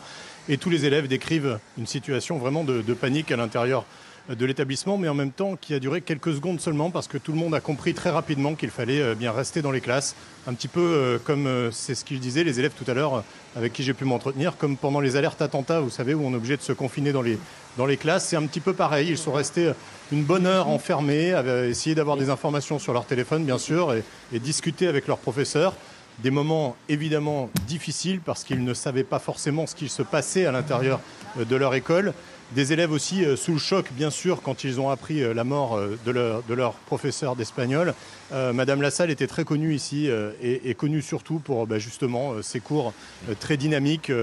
Les élèves ont, témoigné beaucoup sur cette professeure en disant qu'elle était particulièrement aimée par les élèves. Vous savez, il y a parfois des professeurs qui sont un petit peu plus aimés que les autres. Eh bien, elle, en, faisait, partie visiblement. Les élèves sous le choc ont pu être entendus par des psychologues. C'est ce qu'on vient de nous confirmer à l'instant. Il y aurait une cellule d'aide psychologique euh, montée à l'intérieur de l'établissement qui est complètement bouclée, comme je vous le disais tout à l'heure, euh, par les forces de l'ordre. Il est important aussi de dire que d'après tous les témoignages qu'on a jusqu'ici, le jeune homme euh, qui aurait euh, euh, donné les coups de couteau à la professeure d'espagnol, eh aurait des troubles psychologiques importants. J'ai eu plusieurs témoignages moi-même d'élèves qui le connaissaient et qui disent qu'effectivement, il avait des troubles psychologiques graves. Euh, Antoine, euh, quand on dit des troubles psychologiques graves, c'est-à-dire qu'ils sont euh, avérés, qu'ils sont connus de tous, hein, mais ça, c'est pas une question que je vous pose, c'est une remarque que l'on se fait. C'est pourquoi il n'y a pas eu, eh bien, je dire, toute une chaîne de, mise en garde et de garde fous pour éviter une telle tragédie, si elle pouvait être encore évitée. une question peut-être, Antoine, sur les relations, le rapport entre cet élève et cette professeure. Est-ce que les autres camarades vous l'ont décrit, cette relation? Non, aucun. Euh, d'après, en tout cas, les informations qu'on a pu euh, avoir avec les, élèves euh, avec lesquels on s'est entretenu, il n'y avait pas de trouble particulier entre cet élève et cette professeure. En tout cas, connu des autres élèves, des autres classes. J'ai pu m'entretenir avec une élève qui était, qui avait cette professeure en, espagnol, qui ne faisait pas partie de la classe dans laquelle ça s'est passé ce matin, mais qui a eu cette professeure un petit peu plus tôt dans la matinée. Et il n'y avait pas, en tout cas, de trouble apparent pendant, pendant le cours de ce matin. Merci euh, Antoine Estève. Évidemment, on vous retrouvera dans nos prochaines euh, éditions. Nous sommes avec Gauthier Lebret. Gauthier, il y a, je le disais depuis tout à l'heure, beaucoup de réactions politiques. Il y a le ministre de l'Éducation nationale euh, qui va s'exprimer. Et toute la question, c'est évidemment, au-delà de ce qui est naturel, c'est-à-dire l'expression d'une émotion qui nous saisit tous, c'est quelle réponse apporter et est-ce qu'il peut y avoir des réponses d'ores et déjà ou des pistes d'éléments qui peuvent être esquissés par le responsable politique et en l'occurrence le ministre de l'Éducation? Oui, il prendra la parole tout à l'heure à 16h, effectivement, Papendiaï, et sa prise de parole sera euh, très euh, scrutée. C'est la première fois depuis Samuel Paty euh, que l'éducation nationale est endeuillée de la sorte. Vous voyez donc le tweet de Papendiaï s'afficher sur votre écran. Il y a aussi Stanislas Guérini, on vient de l'apprendre, ministre de la fonction publique, qui sera aux côtés du ministre de l'Éducation nationale et qui donc vient de l'annoncer. Quand une enseignante est tuée, c'est l'ensemble des agents publics qui est meurtri. Mes pensées vont à sa famille, ses proches, ses élèves et toute la communauté éducative aux côtés de Papendiaï. Je me rend sur place. La présidente de l'Assemblée nationale, Yael Braun-Pivet, a elle aussi euh, réagi. Elle a tweeté après l'effroyable drame qui s'est produit à Saint-Jean-de-Luz ce matin. La France tout entière est endeuillée. J'adresse mes pensées sincères à la famille de l'enseignante décédée, à ses proches, à ses collègues et aux élèves du lycée. Bruno Retailleau, le président euh, des euh, sénateurs Les Républicains, lui aussi a réagi. La violence à l'école atteint des seuils terrifiants. Personne ne parvient à l'endiguer. Réseaux sociaux, politique pénale des mineurs, pédagogie refondée sur l'autorité. C'est une révolution qu'il faut entreprendre pour protéger nos enfants et leurs éducateurs. Valérie Pécresse, la présidente LR de la région Île-de-France, a également euh, réagi, horrifiée par l'attaque au couteau d'une enseignante dans un lycée à Saint-Jean-de-Luz. Mes pensées accompagnent sa famille, ses collègues enseignants et tous les personnels du lycée. J'en termine par David Lisnard qui dit euh, la même chose quasiment que Bruno Rotaillot. Il pense aussi à Samuel Paty. Il y a trois ans, Samuel Paty était assassiné euh, à la sortie de son collège. Ce matin, c'est une enseignante de Saint-Jean-de-Luz qui a perdu la vie après avoir été poignardée dans sa classe par un élève. Soutien total à la famille de la victime, au corps professoral et aux élèves. Et il ajoute, il est difficile de mettre son émotion de côté quand l'école est le théâtre de l'horreur, mais force est de constater, en l'attente des motivations du meurtrier, que la violence qui gangrène notre société ne connaît plus de frontières. L'État doit protéger nos enseignants. Mais Gauthier, à travers toutes ces réactions, évidemment, l'heure est à l'émotion, mais ça ne...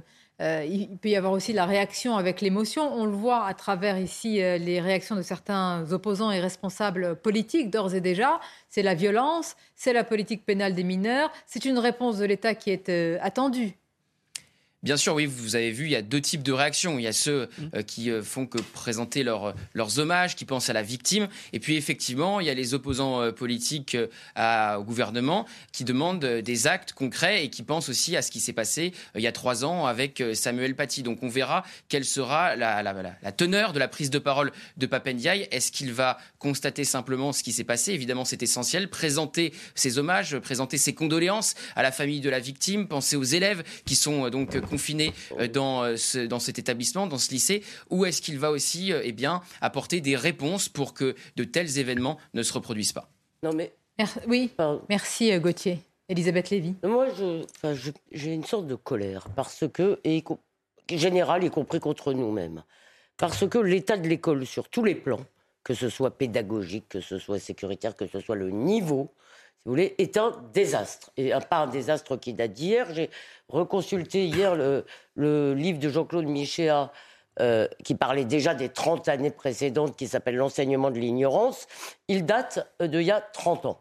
Il date de 1990. Et j'ai entendu tous les gouvernements, tous les politiques, tous les intellectuels, euh, tous nous, tous les journalistes, dire la même chose. Il faut une révolution. Sauf que pour faire cette révolution, il faut du courage parce que évidemment, il faut aussi secouer les syndicats, il faut secouer des habitudes, il faut de l'argent, évidemment, il faut tout mettre par terre et tout reconstruire, c'est vrai. Mais il faut du courage et il faut aussi l'appui de la société. Or, qu'est-ce que, je vois? Je vois, si vous voulez, que ce qui mobilise mes compatriotes, euh, c'est la réforme des retraites, qui est très importante, certes, c'est très important, mais jamais depuis 1984, et c'était l'école libre, il n'y a eu de grandes manifestations de gens disant sauvons notre école, parce que c'est l'avenir de la jeunesse, qui est donc l'avenir de notre pays qui est en jeu. Quand on voit l'orthographe, là je, parle, je, ne parle pas simplement de sécurité, nous acceptons que des générations accèdent au bac en, en étant incapables de maîtriser notre langue. Nous acceptons cela. Et je dis que nous sommes tous responsables et que vraiment cette question de l'école, pour moi, est un désastre et c'est le plus important. Ça devrait être notre obsession. Pardon. Non, mais qui, que l'école ait besoin d'être réformée, je suis d'accord.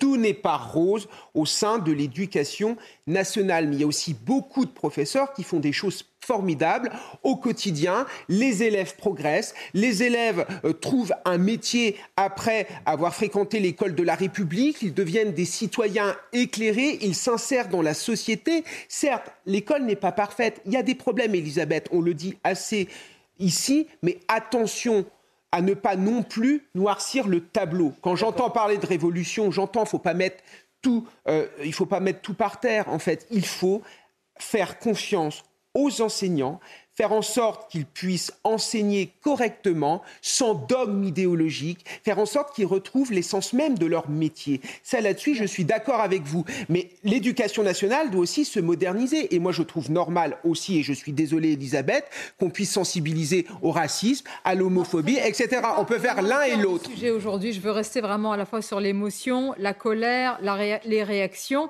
Je, voyais dans les réactions... Euh, sur les réseaux sociaux mis en cause, mise en cause la politique pénale des mineurs, Maître Carbon de ce qui est un sujet qui revient euh, régulièrement, malheureusement, à l'aune soit de faits divers, soit de faits, là j'appelle ça un fait de société, un tragique avec euh, euh, ce qui s'est passé autour de cet enseignant.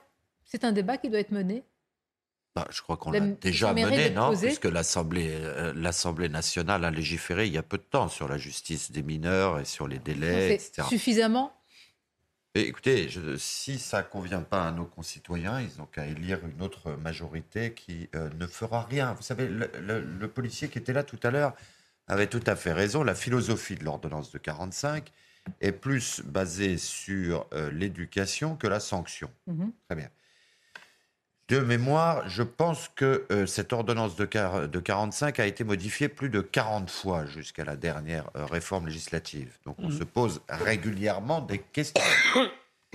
Ce qui me fascine, c'est que beaucoup de commentateurs qui disent que cette justice des mineurs est insatisfaisante ne connaissent pas la justice des mineurs. Comme beaucoup de gens qui se mêlent actuellement de commenter le droit pénal n'ont aucune formation en droit et je pense spécialement aux législateurs. C'est toujours extrêmement intéressant de voir des gens qui ne savent pas que la règle de droit est un mécanisme subtil et complexe qui s'articule entre plusieurs normes, et de voir des gens qui se saisissent d'un fait que vous qualifiez de société. Moi, je ne sais pas si c'est un fait de société ou pas, mais ce dont je suis sûr, c'est que se saisir de ce cas pour polémiquer, comme vont le faire certains politiques, sur la justice des mineurs à laquelle ils ne s'intéressent pas. Ils n'ont jamais été dans des juridictions pour mineurs. Ils ne suivent pas ce qui s'y passe. Ils n'ont jamais profité. Pas tous avocats, maître, mais est-ce qu'on peut s'interroger quand même ou juge ou magistrat? On peut, on peut simplement. Avec les moi, éléments de réponse dont vous disposez. Il y a un problème de décentralisation. le législateur a, l'obligation d'aller visiter les centres de, privation de liberté. Obligation. Lesquels, l'obligation, une fois par an. Lesquels d'entre eux ont été dans un centre des jeunes détenus pour voir ce qui s'y passe? Très très peu. Donc si vous voulez, cette justice des mineurs qui est vilipendée, en réalité pourquoi? Ce qui choque un certain nombre de nos concitoyens. Parce qu'il y a une violence des, des, jeunes de plus en plus jeunes, j'allais dire, et qu'aujourd'hui, un mineur qui a 16 ans n'est plus celui qui était mineur il y a 50 ans. Et que c'est une hyper-violence pour certains, je dis une hyper-violence qui n'est plus appréhendée, qui doit être appréhendée différemment. Voilà, tout simplement. Et, est-ce que notre justice est adaptée aujourd'hui à cette hyperviolence Mais attendons de voir si la réforme qui vient d'être votée, attendons de voir quels effets elle produit. Avant de sanctionner la réforme et l'évolution législative, attendons de voir quels effets elle produit. Vous êtes d'accord, Olivier d'Artigol? Il n'y a pas de, sujet. Euh, Toutes les questions sont légitimes. Le problème, c'est que euh, le moment euh, dans lequel nous les saisissons, nous les, nous les convoquons dans le débat est difficile parce que parce que c'est une actualité saisissante. J'y pensais avec ce qu'on a vécu sur le dossier Palmade. En fait, on ne découvre rien sur un certain nombre de sujets de société, pour le coup. L'état de la psychiatrie, euh, la question de, la consommation de drogue. Et il faut des actualités saisissantes, suffocantes pour nous amener à réinstruire ce débat publiquement, alors que ça devrait être de grands débats dans des moments, des séquences démocratiques. Oui, vous avez raison. Je voudrais simplement aussi euh, qu'on souligne ce qu'a fait euh, cet autre, euh, cet enseignant hein, qui a mm. réussi à désarmer l'élève. Ça, c'est évidemment faire preuve héros du quotidien. De, voilà, de courage, de maîtrise de soi également. Et je salue Monsieur le professeur qui est avec nous, Franck Yal, qui est professeur de mathématiques, également secrétaire UNSA 54. Bonjour à vous, Monsieur le professeur. Je voudrais vraiment à chaque fois qu'on démarre par l'émotion qui est, qui est la vôtre, ça me paraît essentiel. Bah, c'est les premiers mots qui nous viennent, hein. c'est de l'émotion, euh, c'est surtout l'horreur, l'horreur euh, de, bah, de, de, ce fait divers qui s'invite dans nos classes. Oui. Évidemment, on partage euh, tout cela. On a entendu, nous avons un professeur ici même sur le plateau qui est avec nous, professeur d'histoire-géographie. Est-ce qu'il y a, à l'aune malheureusement de ce, cette déflagration, je veux dire, des demandes qui doivent maintenant être prises en compte, des demandes par rapport à, la sécurité, à l'intégrité physique des, professeurs. Et est-ce que vous-même, parfois, vous, faites le relais de, telles de telles demandes et de telles doléances? Moi, dans cette actualité, moi, la première chose, avec l'émotion que je viens de vous citer, moi, je pense d'abord, c'est vrai, euh, à cette collègue pense à sa famille, je pense à ses élèves, à, l'ensemble de la communauté euh, de, cet établissement, l'ensemble même de la communauté éducative au-delà de notre département. C'est à, eux que, je pense. Je ne suis pas sûr euh, d'avoir euh, la réponse là dans une actualité comme ça brûlante, ce, fait divers là, qui symbolique là. Je ne suis pas sûr que ce soit le moment. Après, si vous m'interrogez sur moi et sur le quotidien de nos collègues, l'insécurité c'est pas le mot qui revient le plus. Euh, il y a de la difficulté, il y a de la difficulté quotidienne liée à nos conditions de travail, liée à des moyens, il y a une évolution euh, peut-être de l'école ou de, de, ses élèves. En tout cas, il y, a, il y a de la difficulté, mais de l'insécurité, c'est pas c'est pas c'est pas le maître mot de, de notre quotidien. Mais j'imagine toutefois que vous vous interrogez, par exemple, sur le fait qu'un élève puisse rentrer avec un couteau euh, dans l'enceinte scolaire, que vous vous interrogez aussi, eu égard, et là je parle d'un autre domaine, des troubles psychiatriques en tous les cas de, cet individu, apparemment, on va prendre quand même tout cela au conditionnel, qu'il n'y ait pas de signalement, qu'il n'y ait pas une chaîne finalement qui puisse vous protéger, protéger d'ailleurs tout le personnel éducatif, parce que ces troubles peuvent aussi engendrer une dangerosité, et dans ce cas-là, elle est manifeste et tragique. Sans vouloir faire de parallèle avec ça, parce que ça serait maladroit et malvenu, euh, c'est vrai que euh, nous avions alerté, même syndicalement, euh, euh, sur le mal-être de nos élèves, euh, la crise Covid qui est passée par là. Dès 2020, on avait très souvent parlé, on a essayé, c'est vrai, il y a eu une réponse qui était pédagogique. le maître mot, c'était cette continuité pédagogique et dont c'est vrai, on s'est félicité parce que l'ensemble de la communauté éducative a su répondre à ça avec les écoles fermées. Mais cette crise Covid, elle a engendré aussi euh, des troubles psychologiques euh, pour les personnels, mais aussi pour les élèves, pour notre jeunesse. Et c'est vrai que dès 2020, on avait alerté sur euh, ce déficit, non pas de sécurité, mais peut-être d'encadrement et d'accompagnement sur des personnels médico-sociaux, sur de la vie scolaire, le climat scolaire. Voilà, la, la, vie scolaire a un rôle essentiel dans nos établissements, et c'est sur ces moyens-là que l'on avait alerté. Je ne cherche pas à faire un parallèle là maintenant, mais euh, voilà, c'est la réalité de notre quotidien dans les établissements. Mais vous-même, euh, j'entends ce que vous dites, vous-même en tant que, professeur, et vous dites avec beaucoup de prudence, et ça vous honore qu'il ne faut pas tirer tout de suite des, conséquences de, de, ce qui se passe, mais le responsable politique, le ministre de l'Éducation nationale, qui est votre ministre, qui doit euh, réagir, vous attendez de sa part évidemment ce qui est naturel de l'émotion, mais aussi malgré tout, j'insiste, des réponses à long terme, au-delà euh, de cette terrible déflagration que l'on connaît aujourd'hui? Je ne suis pas forcément l'adepte de euh, une crise, une loi. Euh, je pense encore plus dans l'éducation, qui est euh, le temps scolaire, c'est un temps long c'est un temps long. Euh, ce dont on souffre, nous, dans l'éducation, justement, c'est euh, parfois de ne pas prendre le temps de réfléchir, de d'évaluer, d'évaluer ce que la portée des changements euh, au, gril, au gré des, changements de ministres, de politique, c'est de ça dont on souffre essentiellement.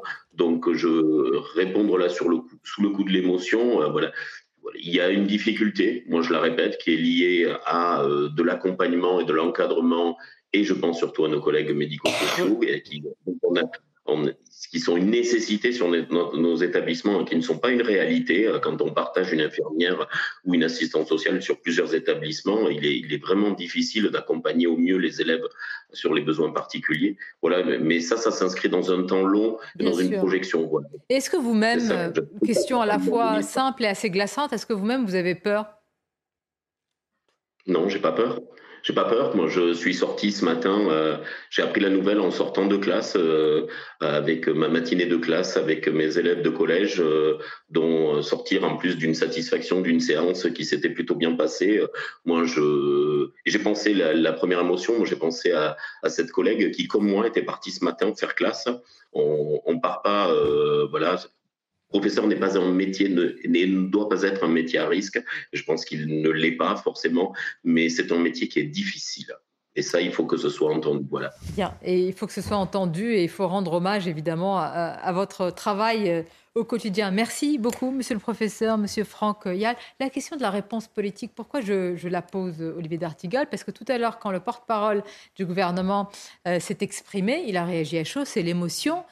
Euh, dans l'après-midi, quand le ministre de l'Éducation va parler, ça va être aussi une autre prise de parole. Il y a l'émotion, elle, sera, la même, tout aussi vive, mais on attend de lui aussi quelques réponses. En ce domaine-là, je suis un peu de la vieille école. C'est-à-dire que je pense important que les premières réactions politiques, quelles que soient les sensibilités, puissent permettre une unité de la nation dans un moment où nous ressentons cette nécessité d'unité sur l'essentiel, à travers l'hommage à l'enseignante, à sa famille, penser pour, la communauté éducative. Ça, c'est un premier temps. Et il faut euh, encore savoir, malgré les réseaux sociaux, l'information continue, savoir préserver ce premier temps. Après, les questions vont venir. Elles sont déjà là, on le voit bien, on, les a, on a commencé à les identifier lors de cette émission.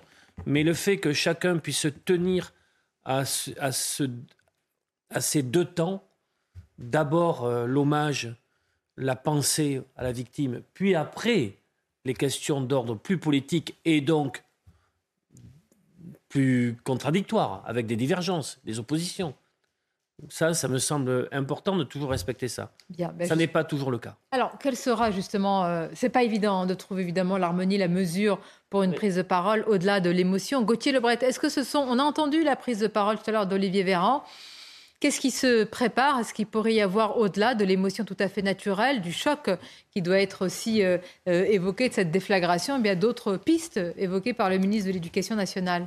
Non, tout à l'heure, pour aller dans le sens euh, d'Olivier, on, s'avance vers euh, un moment d'émotion de la part euh, du ministre euh, de Papendiaï. Selon un ministre au service politique de CNews, c'est pas forcément le moment de faire de la politique. C'est ce qu'on nous confie. Il y a un vrai traumatisme. Il ne faut pas faire de politique avec ça. Fin de citation. Donc on l'a vu dans les différents tweets qu'on vous a diffusés, notamment à droite. On va au-delà du moment de deuil. On demande des réponses politiques au gouvernement sur la politique des mineurs, sur eh bien des mesures pour euh, mettre en sécurité nos enseignants, mais la prise de parole de Papendiaï, qui sera accompagnée aussi de Stanislas Guérini, ministre de la fonction euh, publique tout à l'heure à 16h, sera une prise de parole marquée par l'émotion. Et je vous le dis, euh, du côté du gouvernement, un ministre nous confie que ce n'est pas le moment de faire de la politique et que ce fait-là où ils sont très prudents n'est pas forcément un fait autour duquel il faut faire de la politique. Bien, restez encore avec nous pour encore une question, Gauthier. Maître Carbon de 16, simplement pour la procédure aussi, parce que c'est un mineur euh, dont il est question, comment cela se passe, éventuellement avec des troubles psychiatriques, donc un médecin qui doit vérifier, et ensuite les enquêteurs qui peuvent euh, poser leurs questions et mener l'enquête? Comment ça se passe? C'est exactement ça. Euh, il n'y a pas de différence procédurale avec. donc concrètement, qu'est-ce qui se passe là en ce moment pour ce, jeune homme? Il est examiné par des médecins qui vont déclarer si son état est compatible ou pas avec une mesure de garde à vue. Si son état n'est pas compatible avec une mesure de garde à vue, les enquêteurs doivent patienter. Mais patienter pourquoi? Pour interroger le suspect. Ils peuvent tout à fait accomplir leurs autres actes d'enquête euh, euh, très euh, facilement, notamment sur les questions que nous abordons depuis près de deux heures, c'est-à-dire quels étaient les, les signes avant-coureurs, quel était le profil du suspect, est-ce que sa pathologie euh, avait été détectée ou pas. Si oui, euh, dans quelle mesure cette pathologie présentait des aspects de dangerosité ou non. Euh, Parce que, encore une fois, il peut y avoir des accès de démence tout à fait fulgurants et on peut être malade sans être dangereux, on peut être malade et scolarisé sans être un danger pour les autres élèves ou pour le corps enseignant. Et puis, et on peut être dangereux sans être malade, vous avez tout à fait raison, Elisabeth tout ça, si vous voulez, en réalité, ça ne les empêche pas de faire tout ce qu'on appelle l'environnement. Mais tant que euh, les médecins ne déclareront pas que le suspect peut être auditionné, ils ne l'auditionneront pas. Non, juste, euh, il faut faire. Moi, je suis d'accord, évidemment, que l'émotion, le moment d'unité, mais encore une fois, euh, on a vu trop souvent dans les années passées des moments d'unité et d'émotion être suivis par rien, parce que il n'y a rien de plus fugace que l'émotion. Mais oui, mais je suis désolé. C'est ce qui va se passer. Par définition, l'émotion, l'émotion disparaît. L'actualité cède la place à d'autres euh, nouveaux sujets. Il y a la guerre en Ukraine, il y a toutes sortes de choses qui sont aussi graves. D'ailleurs, je voulais pas dire aussi graves dans le sens, mais qui sont également graves, pardon. Euh, et il me semble quand même important qu'à un moment, ces, ces réflexions euh, évidemment, c'est pas nous qui allons, avec nos petits bras, ici, euh, euh, changer les choses, mais les réflexions qu'aujourd'hui toute la France a, hein, on n'est évidemment pas les seuls à se poser toutes ces questions. je ne sais pas comment faire, Mais euh, ce qui me désespère à l'avance, c'est l'idée que nous allons m'en reparler dans quelques semaines, quelques mois, et qu'il ne se sera rien passé. Et mais qu'est-ce qui peut... Oui, alors je, suis d'accord avec vous, mais qu'est-ce qui peut se passer? Ben, Qu'est-ce que le politique peut faire Je crois qu'il est temps que cette question de l'école, effectivement, dans tous les aspects que nous avons traités, d'accord, même si parce que euh, euh, il y a aujourd'hui ce qui s'est passé à Saint-Jean-de-Luz, mais il y a tous les jours quelque chose qui se passe à l'école et dont nous parlons. Je veux dire, des professeurs, on l'a dit. Donc, il est temps que cette question de l'école, dans tous ses aspects, sur la transmission des savoirs, sur euh, la sanctuarisation, sur la sécurité, sur l'autorité, soit traitée autrement que par des vœux pieux prononcés dans l'émotion. Et moi, je crains qu'en réalité, ce soit comme d'habitude, comme après Samuel Paty, je veux dire, après Samuel Paty, il y a eu un mois de, sidération, effectivement, euh, tout, va changer. voilà. pour l'instant, on va voir ce qu'il en est. On ne va pas faire de, j'allais dire, entre guillemets, de procès d'intention. À la France. À la, à la, France, aux politiques, etc. Nous allons rejoindre sur place euh, euh, Antoine Estève. Antoine, nous avons parlé tout à l'heure de, l'émotion. Évidemment, il faut insister sur cela. des, des, camarades et puis plus largement de ceux qui connaissent cette professeure. Il y a beaucoup de témoignages qui évoquent, comme vous l'avez dit, eh bien, toute la bienveillance qu'il y a autour de cette enseignante. On imagine véritablement ce choc aujourd'hui qui est euh, euh, là où vous vous trouvez au lycée Saint-Thomas d'Aquin. Oui, effectivement, et, l'émotion est d'autant plus forte que ça s'est produit en plein cours, dans une salle de classe. Le jeune homme, d'après nos informations, est rentré pendant le cours. Il a fermé la porte à clé derrière lui. Il a poignardé la professeure devant les élèves. Il est ensuite ressorti se réfugier dans une autre salle où il a pu être heureusement désarmé par un autre professeur. Mais tout cela s'est passé en pleine euh, heure de cours pendant effectivement euh, les heures de fonctionnement euh, du collège et du lycée. Donc forcément, c'est un petit peu plus d'émotion que si ça s'était produit euh, dans un autre lieu, forcément, ou chez, au domicile, par exemple, du professeur. Tout cela est un choc, tout cela va mettre beaucoup de temps certainement à, débriefer, comme disent les psychologues aujourd'hui. beaucoup d'élèves sont allés voir la cellule d'aide psychologique avec les psys à l'intérieur du collège qui a été mise en place dès quelques minutes après, après le drame, heureusement. D'après nos informations aussi, les les élèves sont restés une heure et demie à l'intérieur de, de, leur salle de classe, confinés, c'est ce qu'ils nous ont raconté. Euh, la jeune élève avec qui je me suis entretenu tout à l'heure m'a dit que ça ressemblait aux alertes attentats, vous savez, ces alertes qu'on fait une fois par an dans les, collèges et les lycées pour se calfeutrer euh, sous les tables à l'intérieur euh, du lycée. Ben, ça, ça, ressemblait un petit peu à ça. On leur a demandé de ne pas bouger. Ils étaient forcément très inquiets, ils étaient tous sur leur téléphone, ils essayaient d'avoir des informations. C'était difficile d'avoir des infos sur ce qu'il se passait. Ils savaient que la police intervenait à l'intérieur de leur établissement, mais ils n'avaient pas d'autres informations sur leur professeur, la professeure d'espagnol. Une professeure, euh, d'après les premiers euh, témoignages qu'on a euh, aussi reçus ce matin, une professeure très appréciée, une professeure qui avait des cours particulièrement actifs et animés. C'est en tout cas ce que nous ont confirmé plusieurs élèves que nous avons rencontrés.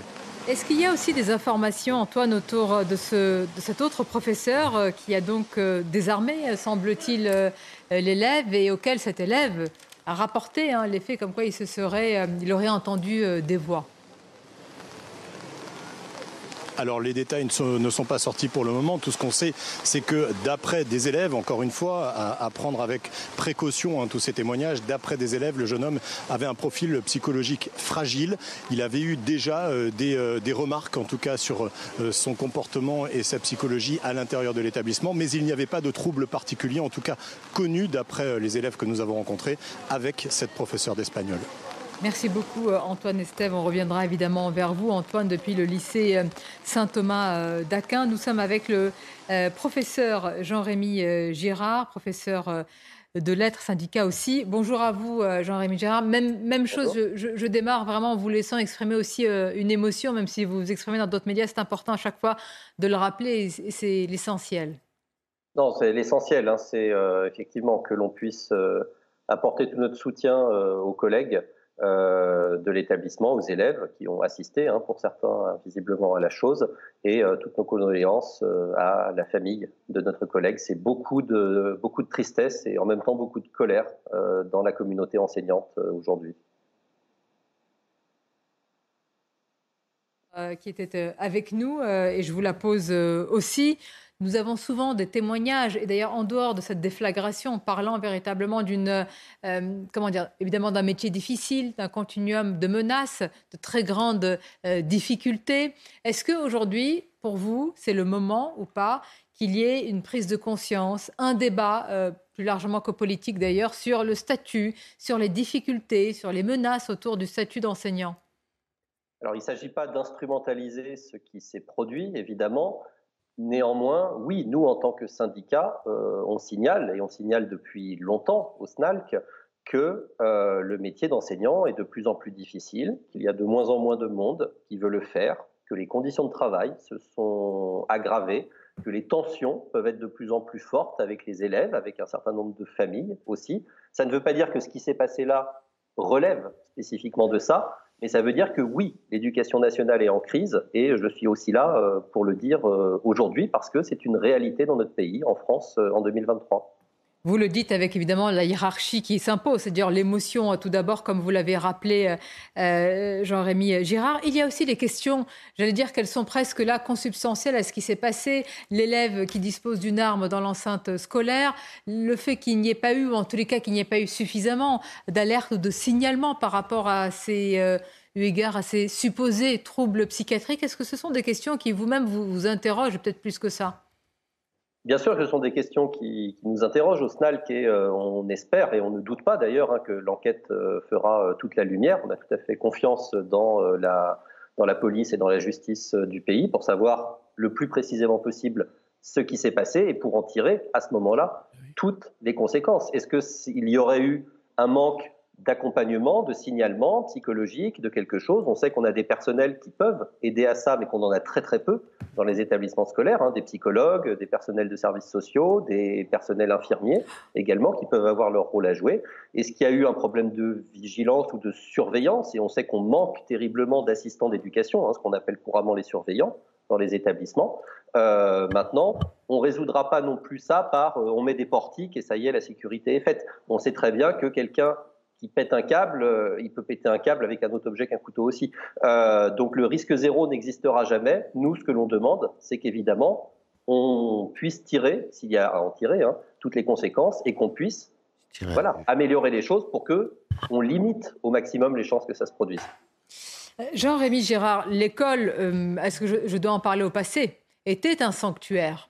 On connaît tous les problèmes de drogue. Là, c'est un, un couteau qui a entraîné eh bien, la mort, euh, cette euh, professeure qui a été poignardée. Que reste-t-il finalement de ce sanctuaire républicain aujourd'hui? Mais alors, l'école n'est plus un sanctuaire depuis longtemps. L'école vit avec les problèmes du reste de la société, qui sont à l'intérieur d'elle et qui, euh, j'allais dire, se reproduisent, que souvent on arrive parfois à limiter par rapport à ce qui se passe à l'extérieur de l'école. Généralement, les élèves sont souvent plus en sécurité à l'école qu'à l'extérieur de l'école, mais néanmoins, l'école pâtit, comme tous les services publics euh, et comme euh, toutes les professions au contact du public, l'école pâtit euh, de dégradations qui existent dans la société. Moi, quand j'ai commencé il y a 20 ans, ma première année, il y a eu une intrusion massive dans mon établissement. On a dû s'enfermer à clé avec nos élèves avec lesquels on était en train de faire passer des euros de français. Ça existait il y a 20 ans, ça. C'était, c'était pas hier.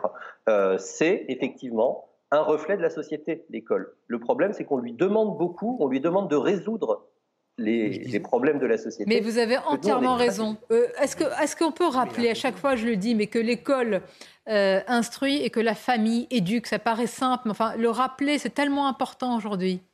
La première, le premier rôle de l'école, c'est de transmettre des connaissances. On est là pour ça. Maintenant, en transmettant des connaissances, bien sûr qu'on a une action éducative. Et bien sûr que si un élève est, euh, j'allais dire, dans une situation qui nécessite qu'on l'éduque ou qu'on le ramène à un comportement euh, admissible, on va le faire et on le fait au quotidien. Mais en fait, j'allais dire, on essaye de veiller à ce que euh, les élèves puissent apprendre. Et bien entendu que les familles ont un rôle prépondérant à jouer et important à jouer dans l'éducation. Le problème, c'est que nous, que la famille le joue, que la famille ne le joue pas, les élèves viennent chez nous. Hein. Mm. Et qu'on doit faire avec, et qu'on doit faire avec dans des classes souvent chargées, hein, dans des classes où on les a par euh, vingtaine, trentaine. Dans mon lycée, on est à 35 hein, dans la plupart des classes, euh, et que l'on fait comme on peut, avec les moyens du bord. Restez encore quelques minutes avec nous, Jean-Rémy Gérard. Kevin Bossuet, professeur aussi, vous écoute avec beaucoup, beaucoup d'attention et partage évidemment votre diagnostic. Qu'est-ce que vous dites Vous le vivez au quotidien oui, on le vit au quotidien. Je suis d'accord avec Jean-Rémy Girard. C'est vrai qu'aujourd'hui, on est dans une situation, c'est de plus en plus compliqué euh, d'exercer euh, nos fonctions. C'est vrai qu'il y, a de moins en moins d'assistants d'éducation. C'est vrai qu'on manque de personnel, notamment pour juguler euh, la masse d'élèves qui entrent dans les établissements scolaires. Et c'est vrai que les classes sont de plus en plus surchargées. Je suis d'accord avec ça, mais il ne faudrait pas répondre à la question du malaise enseignant seulement en mettant en avant le problème des moyens. Il y a aussi un problème lié à l'autorité des professeurs. Le, professeur aujourd'hui n'est plus respecté pour ce qu'il est.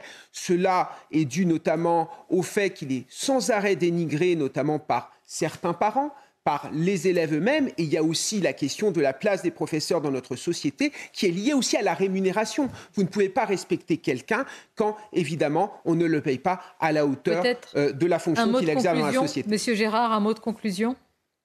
Oui, bien entendu, cette question de l'autorité et de la, j'allais dire, euh, de ce qu'est le professeur aujourd'hui euh, dans le pays euh, doit être interrogé. Le ministère lui-même le sait, il fait des enquêtes hein, sur le sujet. Euh, les, les, professeurs sont l'une des professions qui s'estiment les moins valorisées dans la société. C'est un fait établi, prouvé par le ministère de l'Éducation nationale. On a plusieurs milliers de postes non pourvus. À un moment, il faut se poser des questions et apporter les réponses. Et euh, si on pouvait le faire là, parce que là, on en parle aujourd'hui, ce serait déjà une avancée. Ça ne nous ramènera pas notre collègue, mais si on pouvait avoir une éducation nationale qui fonctionne un peu mieux que celle d'hier, nous, on est preneurs. Vous avez tellement raison. Je vous remercie, Monsieur Gérard, pour votre euh, réaction. Je vais rappeler euh, les faits de cette déflagration, horreur et émotion à Saint-Jean-de-Luz. C'est passé au lycée Saint-Thomas d'Aquin juste avant 10 heures où cet élève de 16 ans en seconde a donc sorti un couteau de son sac, fermé à clé la porte de sa classe. Il a attaqué et poignardé euh, cette professeure qui est décédée des suites de ses blessures. C'est une professeur d'espagnol qui est âgé d'une cinquantaine d'années, de 50 ans. L'élève a été interpellé. Les élèves, à ce moment-là, ont été euh, confinés, évidemment, pour leur euh, sécurité. C'est la PJ de Bordeaux qui est actuellement en charge de l'enquête. Cet élève aurait confié qu'il euh, aurait entendu des voix la veille, le poussant à commettre cet acte. Évidemment, on va continuer à en parler avec vous, Clélie Mathias, sur notre antenne en direct pour CNews.